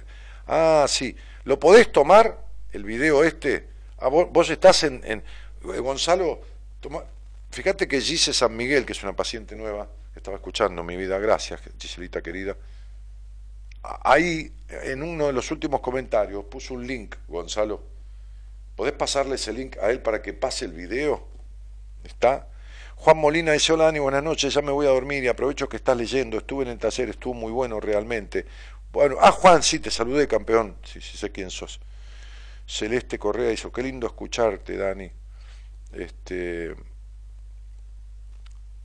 eh, y pasáselo a, a, nuestro queridísimo Juan Antonio Carazay, dice, gracias Dani por todo. A, vos, Juancito, Juan Antonio, querido, este... Eh, a ver, voy a mirar. A ver, ahora les paso ese video de, de, Rovira. Hola Dani, este, creo que la, la pelo soy yo por no encontrar la salida. Te escucho. Eh, sí, pero no me mandes la fecha, yo no voy a decirte nada, Sonia, con una fecha. Eh, ¿Entendés que no querés encontrar ninguna salida? ¿Qué querés que con una fecha te arregle el conflicto de tu vida? No. Cuando quieras hablar de verdad, y ver qué pasa, de dónde viene y, qué pasa con lo que te pasa y cómo. Entonces lo, hablamos, cielo. Hola Daniel, mi nombre es Rocío. Quisiera que me digas cómo volver a quererme como persona. Hace 13 años que soy viuda y desde ese momento siento como que yo también morí y ahora estoy tratando de encontrarme nuevo. Ro, no.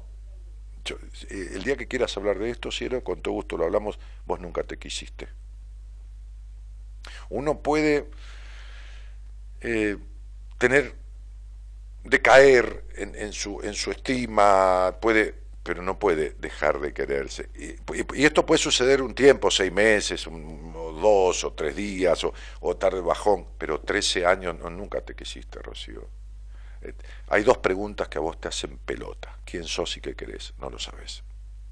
No lo sabes, no tenés ni idea.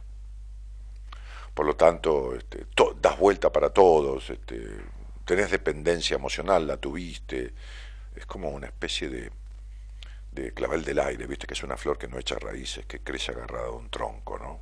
Siempre no tuviste escucha desde que naciste, que nadie te escuchó. Y entonces este, así estás igual. No, no, no sabes lo que es un, el quererse bien.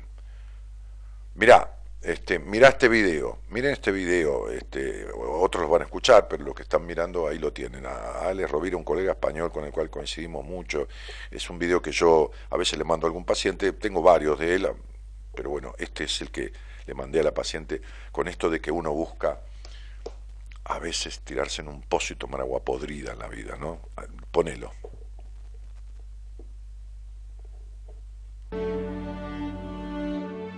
Hay algo que, es obvio, pero que acabamos obviando precisamente porque es obvio.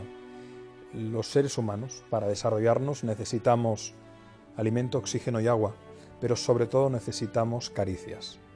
William Faulkner, el gran novelista, extraordinario novelista, en una de sus novelas, Las palmeras salvajes, dice lo siguiente, entre el dolor y la nada prefiero el dolor. Creo que esa frase ilustra muy bien un principio que enunció Claude Steiner discípulo de Eric Berne, que fue a su vez discípulo de Freud. Steiner desarrolló una teoría muy interesante, la teoría de la economía de caricias, que viene a decir que fundamentalmente los humanos, para desarrollarnos, necesitamos la caricia externa. Caricia no solo entendida como el contacto de piel con piel, una caricia es una mirada, es un gesto amable, es un mensaje, es una mano en el hombro, es una sonrisa, es un feedback, es una crítica constructiva. Caricia entendida en inglés sería stroke, como signo de reconocimiento. Pero ¿qué ocurre? Pongamos una metáfora, una analogía.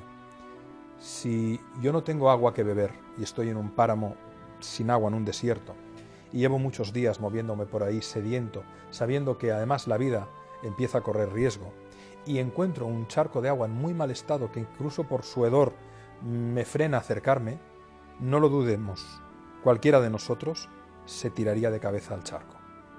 Con las caricias, con los signos de reconocimiento sucede lo mismo. Y ahí está la frase de William Faulkner, entre el dolor y la nada prefiero el dolor. Es decir, preferimos el dolor a la nada. Por lo tanto, cuando un ser humano no sabe cómo obtener caricias positivas, hace lo posible para obtener caricias negativas, antes que no tener ningún tipo de feedback, de reconocimiento o de atención. Esto es importante esencialmente en la dinámica de grupos, en los equipos de trabajo, en la realización personal, porque muchas de las disfunciones que observamos en las relaciones interpersonales no se generan de manera consciente. Se generan obedeciendo a este principio. Cometo un error inconscientemente para llamar tu atención, porque ya que tú no me reconoces positivamente, amablemente, lo que hago es provocarte. Por poner un ejemplo fuera de lo profesional, pero que nos ayuda luego a volver al territorio del management. El adolescente que se revela lo hace normalmente para tener la atención de ese padre ausente, por motivos profesionales, porque tiene que pagar la hipoteca o porque está cansado, ese padre o esa madre. Pégame antes que ignorarme. Por eso crea comportamientos disfuncionales, porque está clamando por el reconocimiento de aquella persona a la cual ama y que tiene como un referente.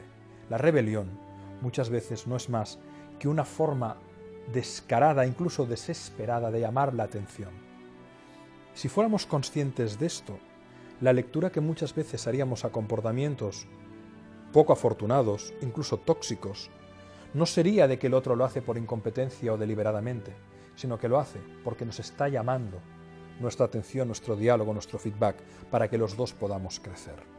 A partir de esta premisa, a partir de la premisa de que en el fondo todo ser humano necesita para sobrevivir caricias positivas, podemos llegar a una conclusión que creemos que es muy interesante. A la hora de, relacionarnos con el otro, ya sea entre pares, ya sea con, con mandos o con personas que tienen autoridad moral o funcional, o con personas a las cuales nosotros tenemos ascendencia, no sirve de nada la relación tóxica. No sirve de nada, es tremendamente contraproducente el insulto, la presión innecesaria, la humillación, el acoso moral. Aquellas personas que dicen que sometiendo al otro y tratándolo en un exceso de presión rinden más, generan el espejismo de la eficiencia a corto plazo. Están probablemente poniendo un combustible de alto octanaje a un motor que a largo plazo no lo va a soportar. La curva de rendimiento a corto plazo puede ser explosiva, pero esa persona petará y por lo tanto la disfunción a largo plazo será extraordinaria.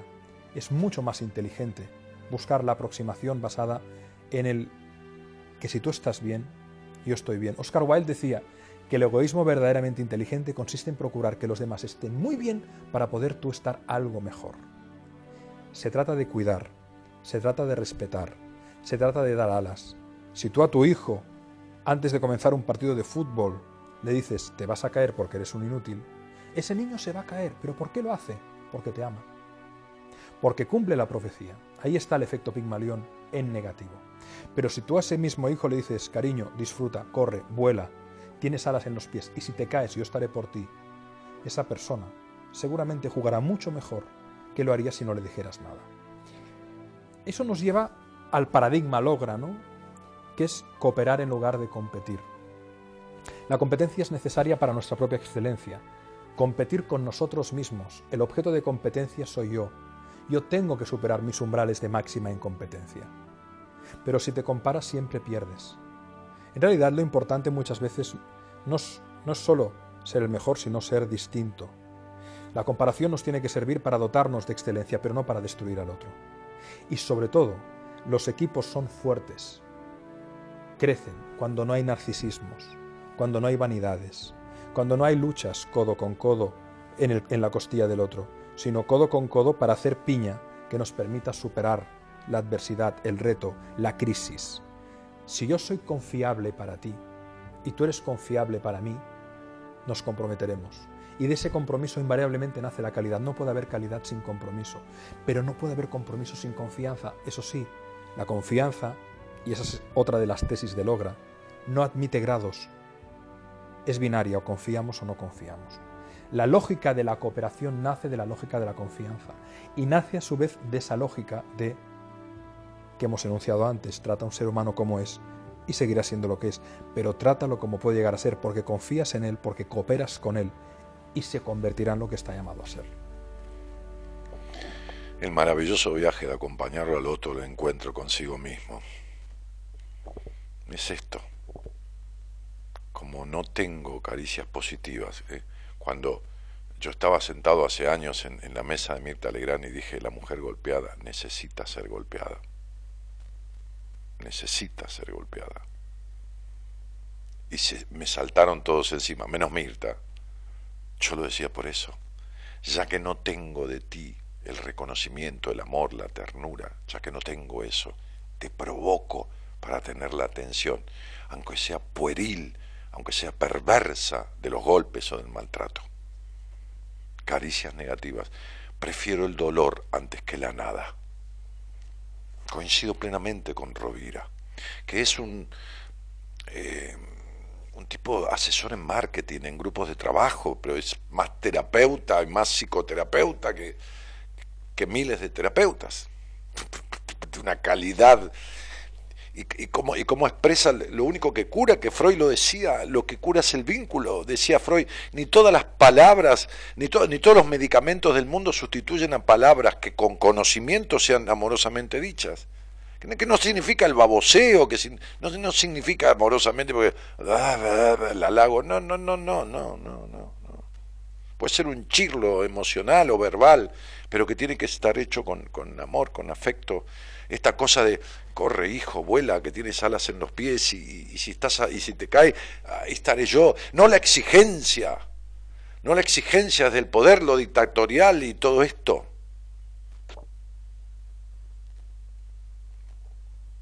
Bueno, nada, espero que este, a los que no lo conocen les haya servido, ¿no? Este, este,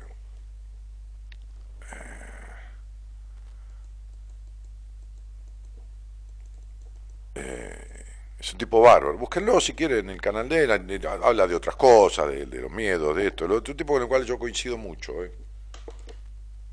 Yo coincido mucho. Oh, bueno, hola, buenas noches. Este, eh, buenas noches. Ramón, ¿cómo te va, querido? ¿De dónde sos? Bien, bien, de Rosario. Ajá. Este, y, vivís allí, además de ser de Rosario, vivís en Rosario? Vivo en Rosario, pero yo nací en la provincia de Buenos Aires. Ah. Eh, jurisdicción de Ingeniero Alvin. Sería más o menos a la altura de, del kilómetro 400, más o menos de ruta 7. Ah, mira. Por allá. Sí, sí, sí. unos 120 kilómetros. yo nací en el campo, ¿viste? Está bien. Cuando terminé el secundario me vine a Rosario en el año 34. ¿Y, y, con quién vivís ahí, campeón? Eh, digamos que solo. Bueno, digamos que solo. ¿Y, ¿Y, a qué te dedicas? ¿Alguna cosa en especial? ¿Algún laburo? No, chofer de taxi. Bueno, bárbaro. Yo siempre hablo mucho con los choferes de taxi, me encanta. Mm. Sí, sí. Los tipos tienen... Siempre la gente da para hablar. Yo ¿viste? tengo la costumbre, si el pasajero me habla, yo hablo. No, está bien. ni, una sola palabra, ¿viste? Porque uno no sabe la situación No, por supuesto. No, desde Es como los mozos en el restaurante, ¿viste? A veces vos no, no, no, le das cabida y se te ponen a hablar o se te meten en la mesa y se quedan... Hay tipos que no se ubican, pero a mí me gusta hablar con los taximetreros, tacheros, como quiera decir, los choferes, como quiera, este, porque tiene una mirada, hay algunos que tienen criterio de, la mirada y la escucha de la, de la calle, ¿viste? Y de todo lo demás. Me, da. Claro. Sí, sí, sí. Y hay de todo, ¿viste cómo es? No, va, va, va. hay de todo en todos los rubros. Claro. Che, ¿y el programa este desde cuándo lo escuchás? ¿Hace poquito? ¿Hace mucho? No, te escucho hace muchos años. Por ahí te perdí porque viste la eh, comedia no tiene repetidor acá. Ah, sí, sí. Y entonces te escuchaba empecé a escuchar a través de la aplicación. Ah, mira. Me, enganché, yo los lunes tengo franco, entonces un lunes en mi casa, de madrugada, dije, bueno, voy a poner a, a, a Daniel, a compu, y ahí me enteré de la aplicación. Y precisamente, fíjate vos cómo son las causalidades, ese día, lunes, creo que el día domingo había estado haciendo un taller acá. Ah, en Rosario, sí. Que, Hicimos, fíjate vos, yo te vengo a escuchar después que vos haces el taller. Bueno, no es nada. Creo que fue el 12 de, 12 de mayo, me parece, ¿no, Gonzalo? Bueno, entonces yo te escuché el 13 de mayo. Bueno, una cosa así. Está bien, no era para vos eso, que tiene que ver? no era para vos que decir, no, no, no, no, no, no era tu momento. Y de ahí eh, descargué la aplicación y la verdad te escucho muy bien por la aplicación, se escuchaba perfecto. Bárbaro. Bueno, fenómeno.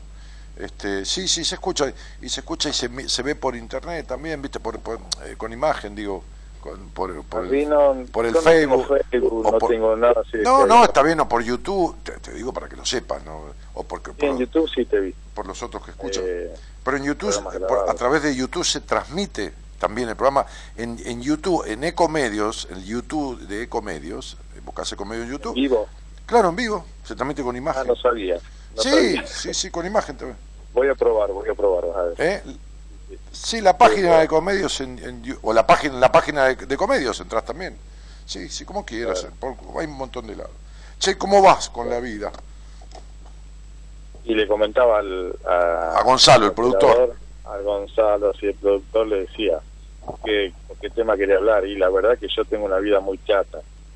Y que trabajo como duermo, tengo 54 años, como lo has visto.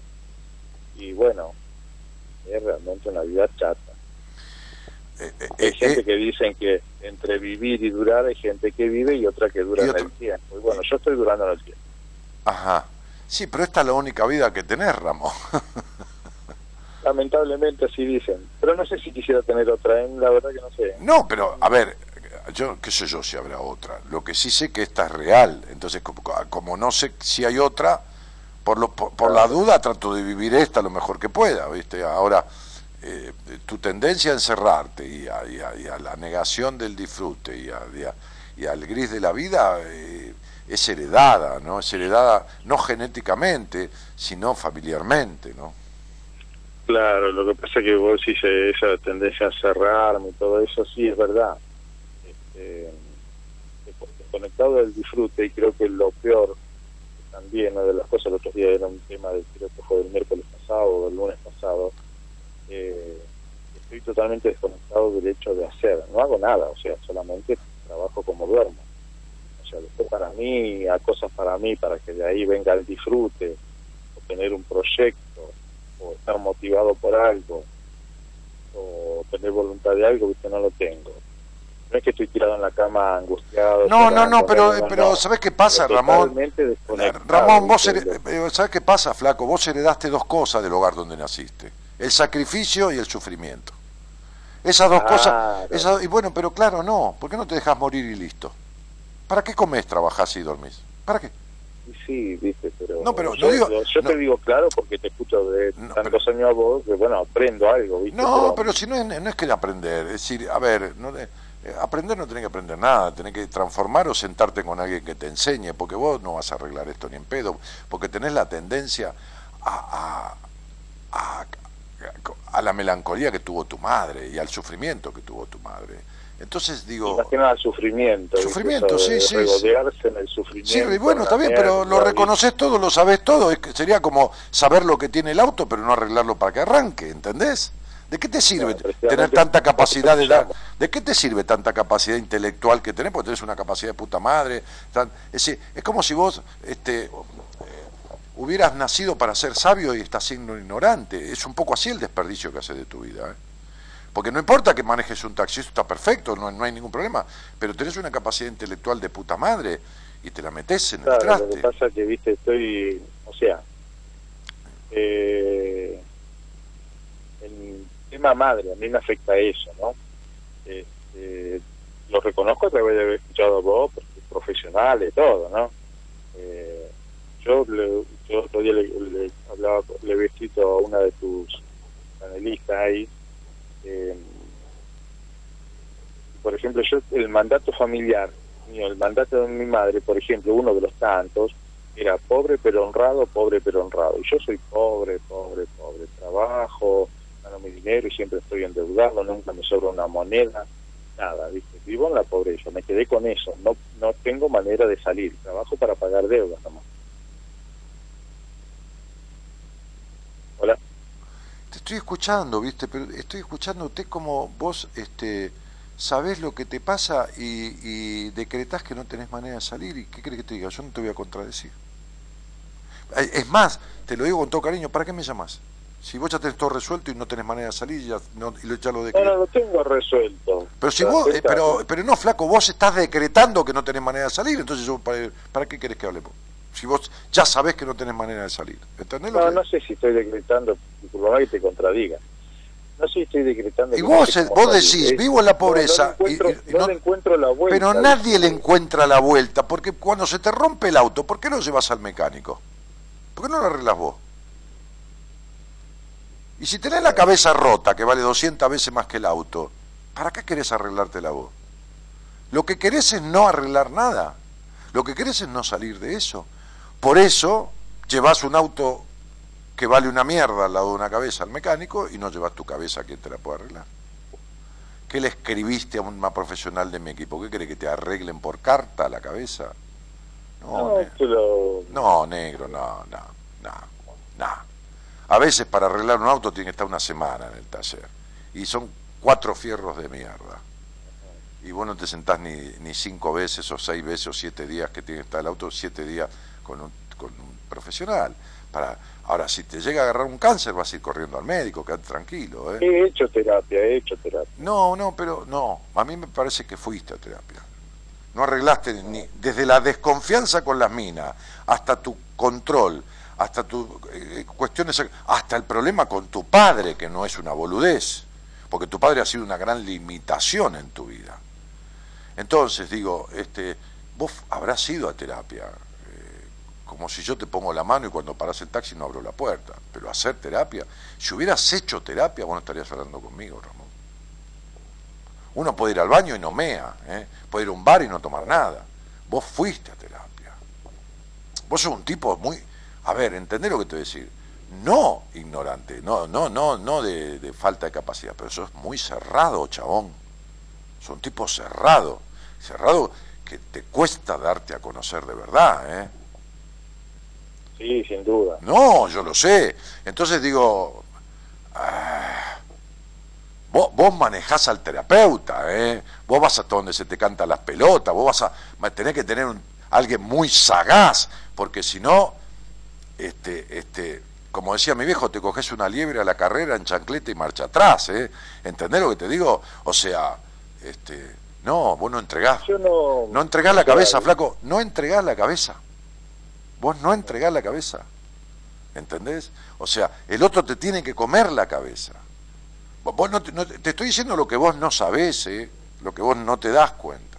Bueno, para eso te llamé. No, pero te lo estoy, ya sé, amor, te lo digo porque vos te comes al terapeuta, ¿eh? O sea, sos muy sagaz para, boicotearte, para boicotearte. Sos muy sagaz para... Yo, yo más o menos yo voy interpretando lo que más o menos me pasa y o sea, con antecedentes familiares, todo eso. No, negro, no sirve para nada, entendeme. Vos podés interpretar que tenés 40 grados de fiebre durante 10 días, pero no lo podés resolver, ¿entendés lo que te digo? Y no, si lo hubiera resuelto no estaría. Y bueno, por eso te estoy diciendo, ¿para qué carajo te la pasas interpretando? Si tenés una máquina de picar carne en la cabeza, todo el tiempo, dale que va, pensando y pensando y pensando y pensando, pará, descansá la máquina, poné la cabeza en manos de alguien y pará porque es una es, una lo que vos decís la, la cabeza pensando y sí pero siempre o sea estoy viviendo siempre en el pasado tratando de arreglar el pasado y con el futuro y voy de un lado para otro. Pero el pasado se arregla construyendo un presente diferente. Me hablaste justamente de lo que no sirve para una mierda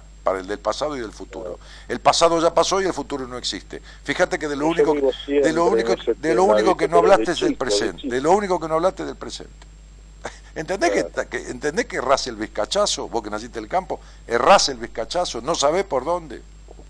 Y sí, ¿Y por qué no? Porque, porque se construye un pasado infructuoso, se resuelve construyendo un presente diferente. Entonces sería, ¿querés saber cómo fue tu ayer? Mira tú hoy. ¿Querés saber cómo será tu mañana? Mira tú hoy. Y es lo único que no mirá. Es decir, querés resolver el... Vos querés, vos querés resolver el pasado. Es maravilloso esto, ¿no? para arreglar. No, pero no es así. Mi mente va siempre para atrás, ¿viste? por ahí al futuro y por ahí para atrás. Pero... Bueno, está bien, claro. Mientras tanto, tu vida, que la realidad es el presente, transita de la misma manera. Es así. De lo que vos tenés que reparar o transformar de tu vida, eh, de, tu historia para construir un presente diferente, no está nada hecho, este, Ramón. No está, no está nada hecho. Está todo intacto, todo tal cual. no está resuelto nada, campeón. Por eso, por eso tú, por eso tenés lemas, tenés lemas, es decir, mi vida es este, que, yo que dijiste, trabajo como duermo, ¿no? Trabajo como duermo, porque trabajo como duermo, escuchá lo que decís. ¿eh? No es trabajo como y duermo, trabajo como duermo.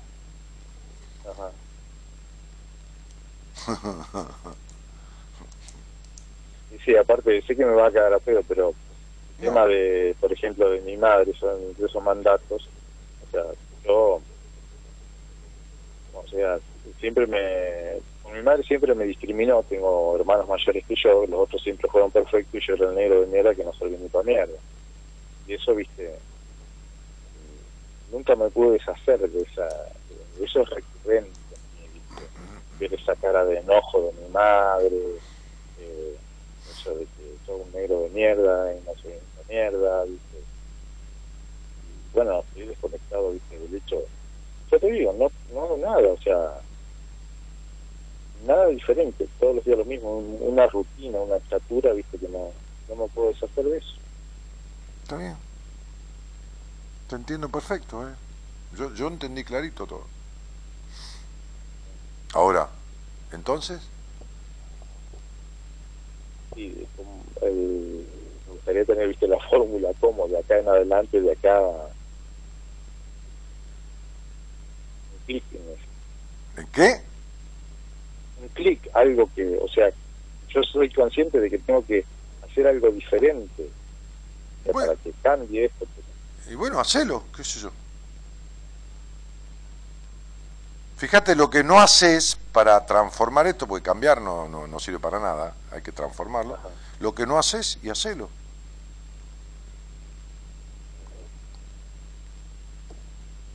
El problema es este, te lo vuelvo a repetir, vos no querés arreglar nada ni transformar nada, porque no haces lo que es necesario hacer.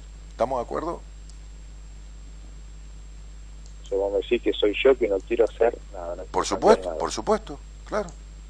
Inconscientemente, porque ¿Cómo inconscientemente que no hago nada. ¿Cómo inconscientemente? No, la única verdad es la realidad, decía este, este Aristóteles. Y tu realidad es que no haces nada. ¿Qué me estás diciendo?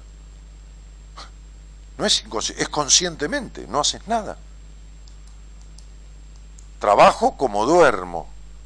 No haces nada no hace nada para transformarlo. Esta es la realidad y es la verdad. O sea, yo te estoy diciendo, no estoy suponiendo, estoy diciendo lo que es campeón. Claro. Si te rompe el celular, como es para tu trabajo, vas al, negocio de la esquina, los pibes que arreglan celulares, se te rompe la cubierta, vas al gomero, se te rompe la heladera, vas al coso, se te corta la luz, vas al electricista, se te, la cabeza rota, el alma en pena, pero eh, no haces nada. Y bueno, ¿qué quiere que le haga yo? O sea, te estoy explicando y te dije, con esta madre, con esto, no, mi madre, nunca pude salir de... Tu, vieja fue una pobre infeliz, tu vieja no fue feliz en toda su vida. Fue una melancólica... fue una, una, vida de mierda. Está bien.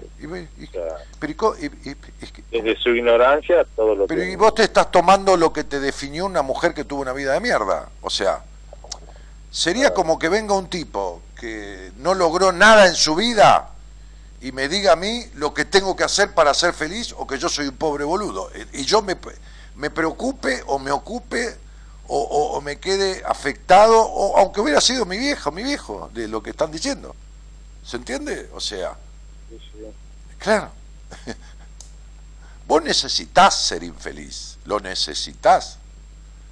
Eh, querés eso, no es tu mamá ni tu, tu mamá fue una con todo cariño dicho, una, una pobre mujer, que es el peor insulto que se le puede dar a un ser humano. Pero no pobre por la guita, una pobre mujer que no sintió nunca el sexo, que tuvo una infancia de mierda, que tuvo una vida de mierda con un matrimonio de mierda, que vivió una vida gris, que, que todo, no tuvo nada bueno. Entonces sería, y vos te regís por lo que tu mamá te definió. Me encanta esto, ¿no? Claro sería como que un sería como sería como que un hincha sería como sería como que un hincha de River este se, viva de acuerdo a lo que un hincha de Boca lo, define, ¿entendés? O sea, sería lo mismo. Ah. No es no es un matriarcado, es un un grave problema tenés con tu padre, de mucho enojo inconsciente por la carencia de protección de tu padre. Claro, pero porque mi mamá era la que dominaba el. No, tu mamá no dominaba nada, tu papá se lo permitía. Ah, sí, obviamente. Ah, no, obviamente no. otro que también había tenido una vida de mierda. Y bueno, está, está, está, bien, pero escucha, escuchame una cosa, si, si, si mis viejos comieron mierda, yo no voy a comer lo mismo que mis padres. Ponele, no, no te estoy hablando literalmente, porque al contrario, no fue así. Pero, pero yo no, no, no voy a comer lo mismo que mis viejos si mis viejos comieron mierda. ¿Entendés lo que te digo? O sea, mi viejo fue un tipo, un capo que yo admiré mucho sus principios y todo demás, pero hay cosas que no las comparto ni en pedo de mi viejo, y yo no las hago. Es decir, no, no. pero vos, pero vos tenés que decir, pero a, ver, a ver, ya tenés los huevos demasiado largos para echarle la culpa de tu desgracia a tu mamá. ¿Entendés esto? Hablando entre hombre, como si estuviéramos solos. Sos un boludo demasiado grande para echarle la culpa a tu mamá de tu desgracia. Le podés echar la culpa a los 20 años, a los 25, pero a los 50 y pico no podés seguir diciendo, porque mi mamá que dijo que soy un negro de mierda y que es pobre pero honrado, yo sigo pobre pero honrado. Dejate echar la pelota. Vos no podés echarle la culpa a tu mamá, ni al capitalismo, ni al comunismo, ni tampoco a, este, ni a lo otro, ni a nadie. Vos sos responsable de tu vida, vos estás como querés estar. ¿Cómo vas a los 50 y pico años a echarle la culpa a tu mamá? Vos necesitas vivir en el sufrimiento y ser infeliz Ahora, hacete responsable vos y decís yo no quiero y yo me doy esta vida de mierda, pero no le eches la culpa a tu mamá. Son 50 años de vida. Vos podés elegir tu vida como se te canta el culo. Mañana podés salir a chorear, hacerte puto, vender merca, irte de mochilero, ahogarte, pegarte un tiro.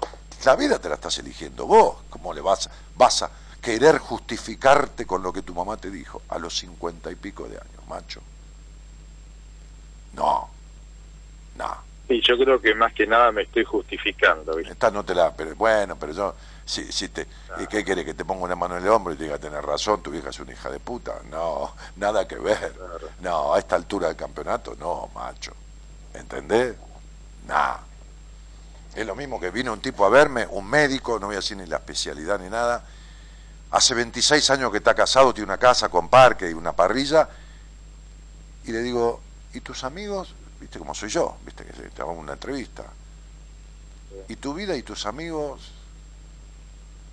Porque hablábamos de comer un asado con amigos, y me dijo, vos sabés que en 26 años, escuchá esta frase, mi mujer no me dejó hacer un asado con mis amigos en mi casa. Y dije, no, escuchame, al lado del, yo soy de Racing, le digo, al lado del monumento a Mostaza hay que hacer tu monumento a vos y poner el monumento al pelotudo, ¿entendés? Entonces sería, no le puede echar la culpa a la mujer. tipo, sacada de lado que sea médico. Hay, hay, hay, boludo médico, boludo linchera, boludo de todos los colores, pero digo, este, este, los boludos son mayoría, encima eligen presidente, ¿entendés? Por eso nos va como nos va. Ahora, antes y después. Claro, entonces, sí, sí, ahora, antes y después, no digo ahora, hace 40, 50, 70 años, pero lo que digo es, es esto, que, que, vos tenés 50 años, no sos un, no vos, el médico que vino este, no es un, un descerebrado, un tipo minusválido mentalmente, y le va a echar la culpa a la mujer que no pudo hacer un asado en 26 años, no le dio permiso, nunca pasé un asado con los amigos, y le va a echar la culpa a la mujer. Le dije, ¿no te da vergüenza lo que estás diciendo? ¿Pero qué es eso? ¿Culparse o bloquearse? Explícamelo a ver. ¿Cómo? O bloqueó su vida? ¿Qué, ¿Qué pasó? ¿Se culpó o se bloqueó? Te lo pregunto porque quiero aprenderlo. ¿Qué hizo ese tipo? No, hay dos maneras de martillarse un dedo.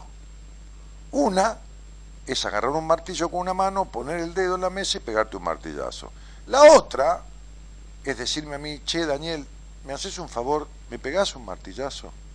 Entonces, uno tiene dos maneras de hacerse daño en la vida a través mismo o a través del otro. Él se lo hace a través de la mujer.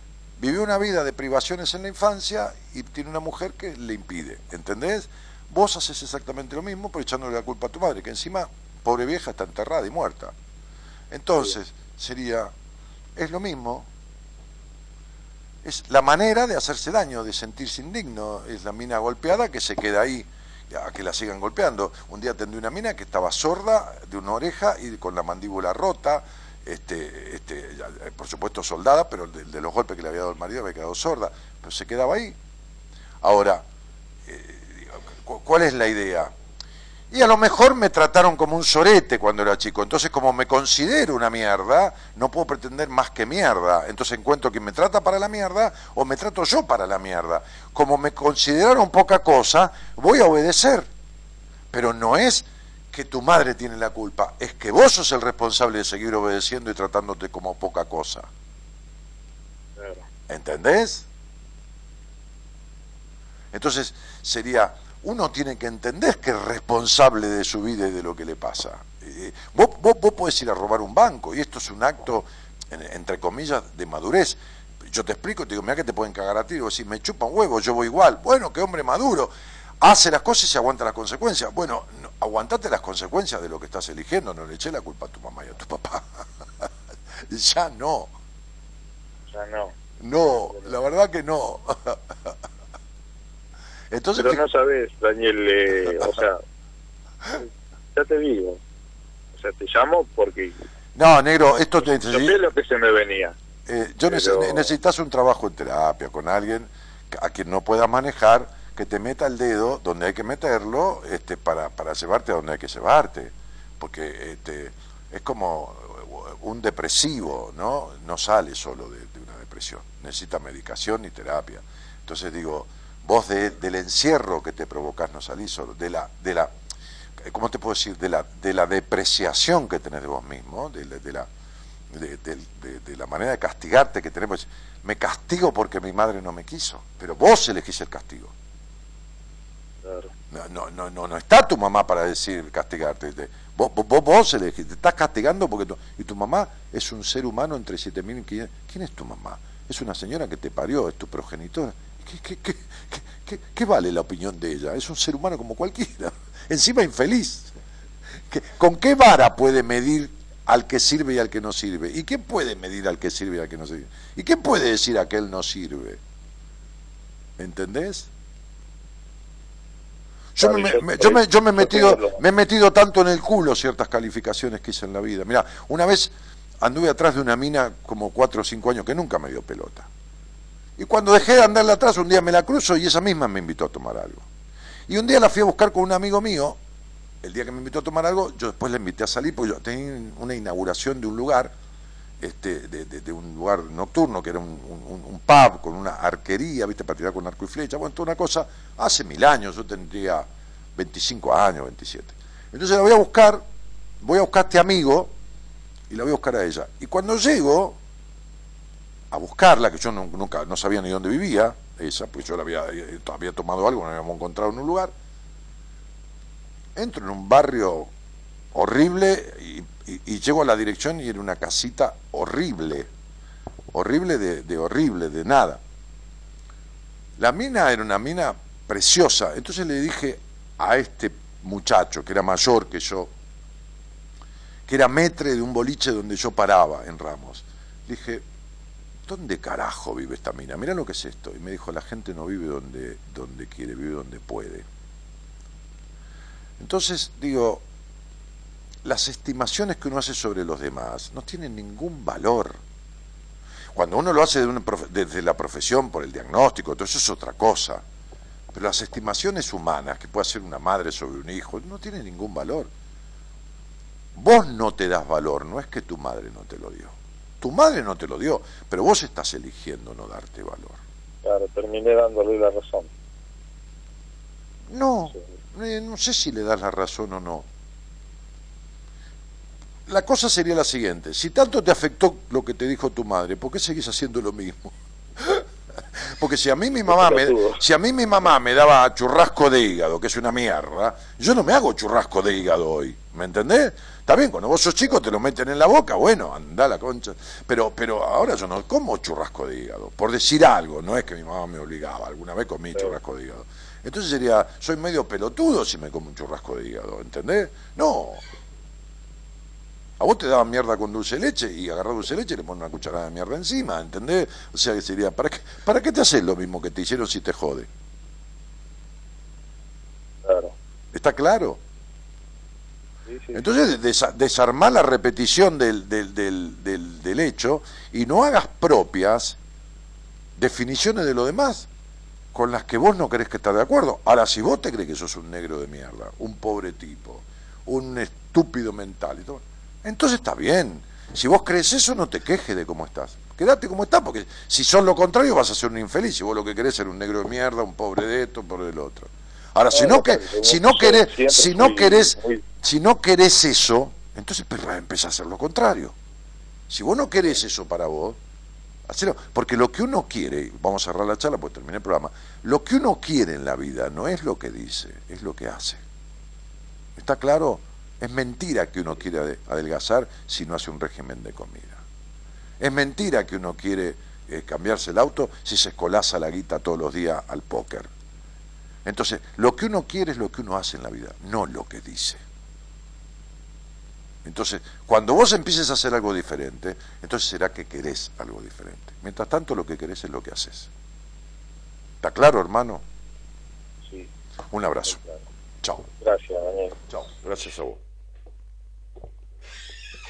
Bueno, me voy a ir, voy a leer un par de mensajes y, me voy. Este, cuando escuché de vuelta el programa se va a querer cortar los huevos, dice Fabián Está como el cuento del cricket, qué sé yo, jajaja. Eh, hola Daniel, dice Ángeles, y me encantó, dice Estela, y me parece que es la figurita con más brillantina del álbum, dice Marisa. Eh, le estás dando millones de martillazos y no entiende. Eh, fíjate si vos entendés, Estela, no me voy a olvidar nunca mi entrevista con vos, Dani, todo se dio tal cual cuando me, cuánto me ayudaste, dice P.B. Silvana. Y las entrevistas conmigo son una hoja de ruta, después el otro puede agarrar para donde quiera, ¿no? entonces, este. Bueno. Eh, me voy. Me voy ahí, chicos. Hay muchísimos mensajes, les agradezco mucho. Mucha gente en línea, conectado y mensajeando. Eh, alguien preguntó si era en septiembre el seminario. Sí, por ahí se me cruzó ahí, no sé quién fue no veo el nombre, ahora, ahora se me pasó. Por allá atrás, unos cuantos posteos atrás. Sí, 20, 21 y 22 de septiembre. Este. no lo encuentro, no importa. Ya está. Señoras, señores. Culpable o no, no te pido perdón, aunque sepa que estuvo mal. Si fui una desgracia y no quieres contarle a nadie que estuve contigo, ojalá que no encuentres la felicidad, pues yo sé que si no la he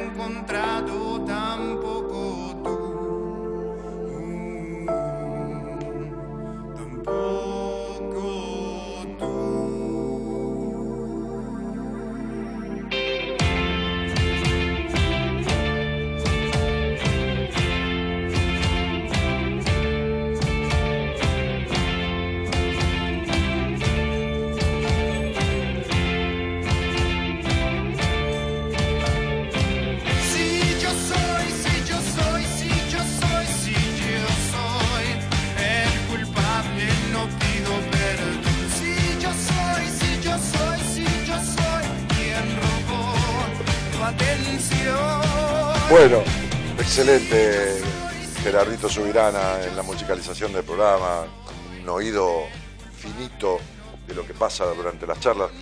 Eh, uno no es el culpable, uno en realidad es, macho, es, responsable, ¿no? Decir, las culpas, en fin.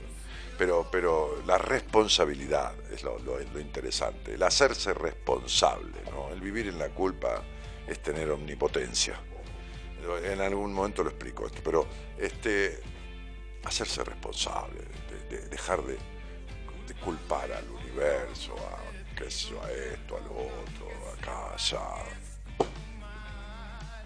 Estamos, se entiende, ¿no? Este, yo escucho tanta descarga en las entrevistas de pero pero de culpa, no porque me dijeron esto, pues está bien, bárbaro, tenés toda razón del mundo, eh, o me hicieron lo otro, ¿y vos qué estás haciendo? No, pero me abusaron, me dice alguna mujer, tuve un abuso, ¿no?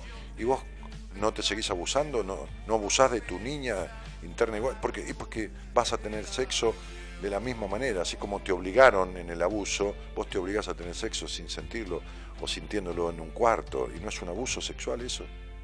¿Y entonces no estás haciendo lo mismo que te hizo el abusador? ¿De qué te quejas? ¿Del abuso de tu tío, de tu abuelo, de tu papá? No tenés ningún derecho a quejarte, porque cuando podés hacer lo contrario, elegir algo diferente, haces lo mismo. ¿Se entiende? Por eso, a ver, con todo cariño, lo digo con todo respeto, por eso hay personas que hace años que quisieran sentarse conmigo a hablar y no lo hacen.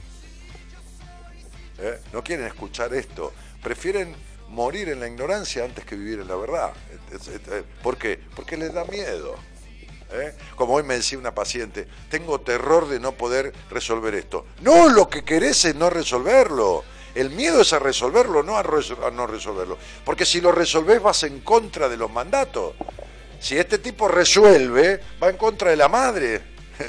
Entonces él quiere lo mismo para él. Sería, se hace lo mismo si él se está haciendo lo mismo. ¿Está? Entonces diría, por eso no hace nada por resolverlo. Por eso, fíjense cómo se traiciona uno. Dice, estoy todo el tiempo pensando en el pasado y en el futuro. O sea, se caga en el presente, que es la única verdad que tiene. Entonces el presente no lo cambia nunca. Piensa en el futuro. ¿Está? ¿Qué sé yo? Que venga el mago Merlín y se lo cambie. Y en el pasado, que no lo va a cambiar en la puta vida, porque el pasado ya está. ¿Cómo mierda lo cambias? bueno, pero por eso no se sienta con nadie, de verdad. Está, no, tengo que hacer un clic. ¿Qué clic? Un magiclic sería. ¿Entendés? Prender una hornalla. Y prenderte fuego, porque, ¿entendés? Te estás incendiando la vida, quemándolo como una hoja de diario. Señoras, señores,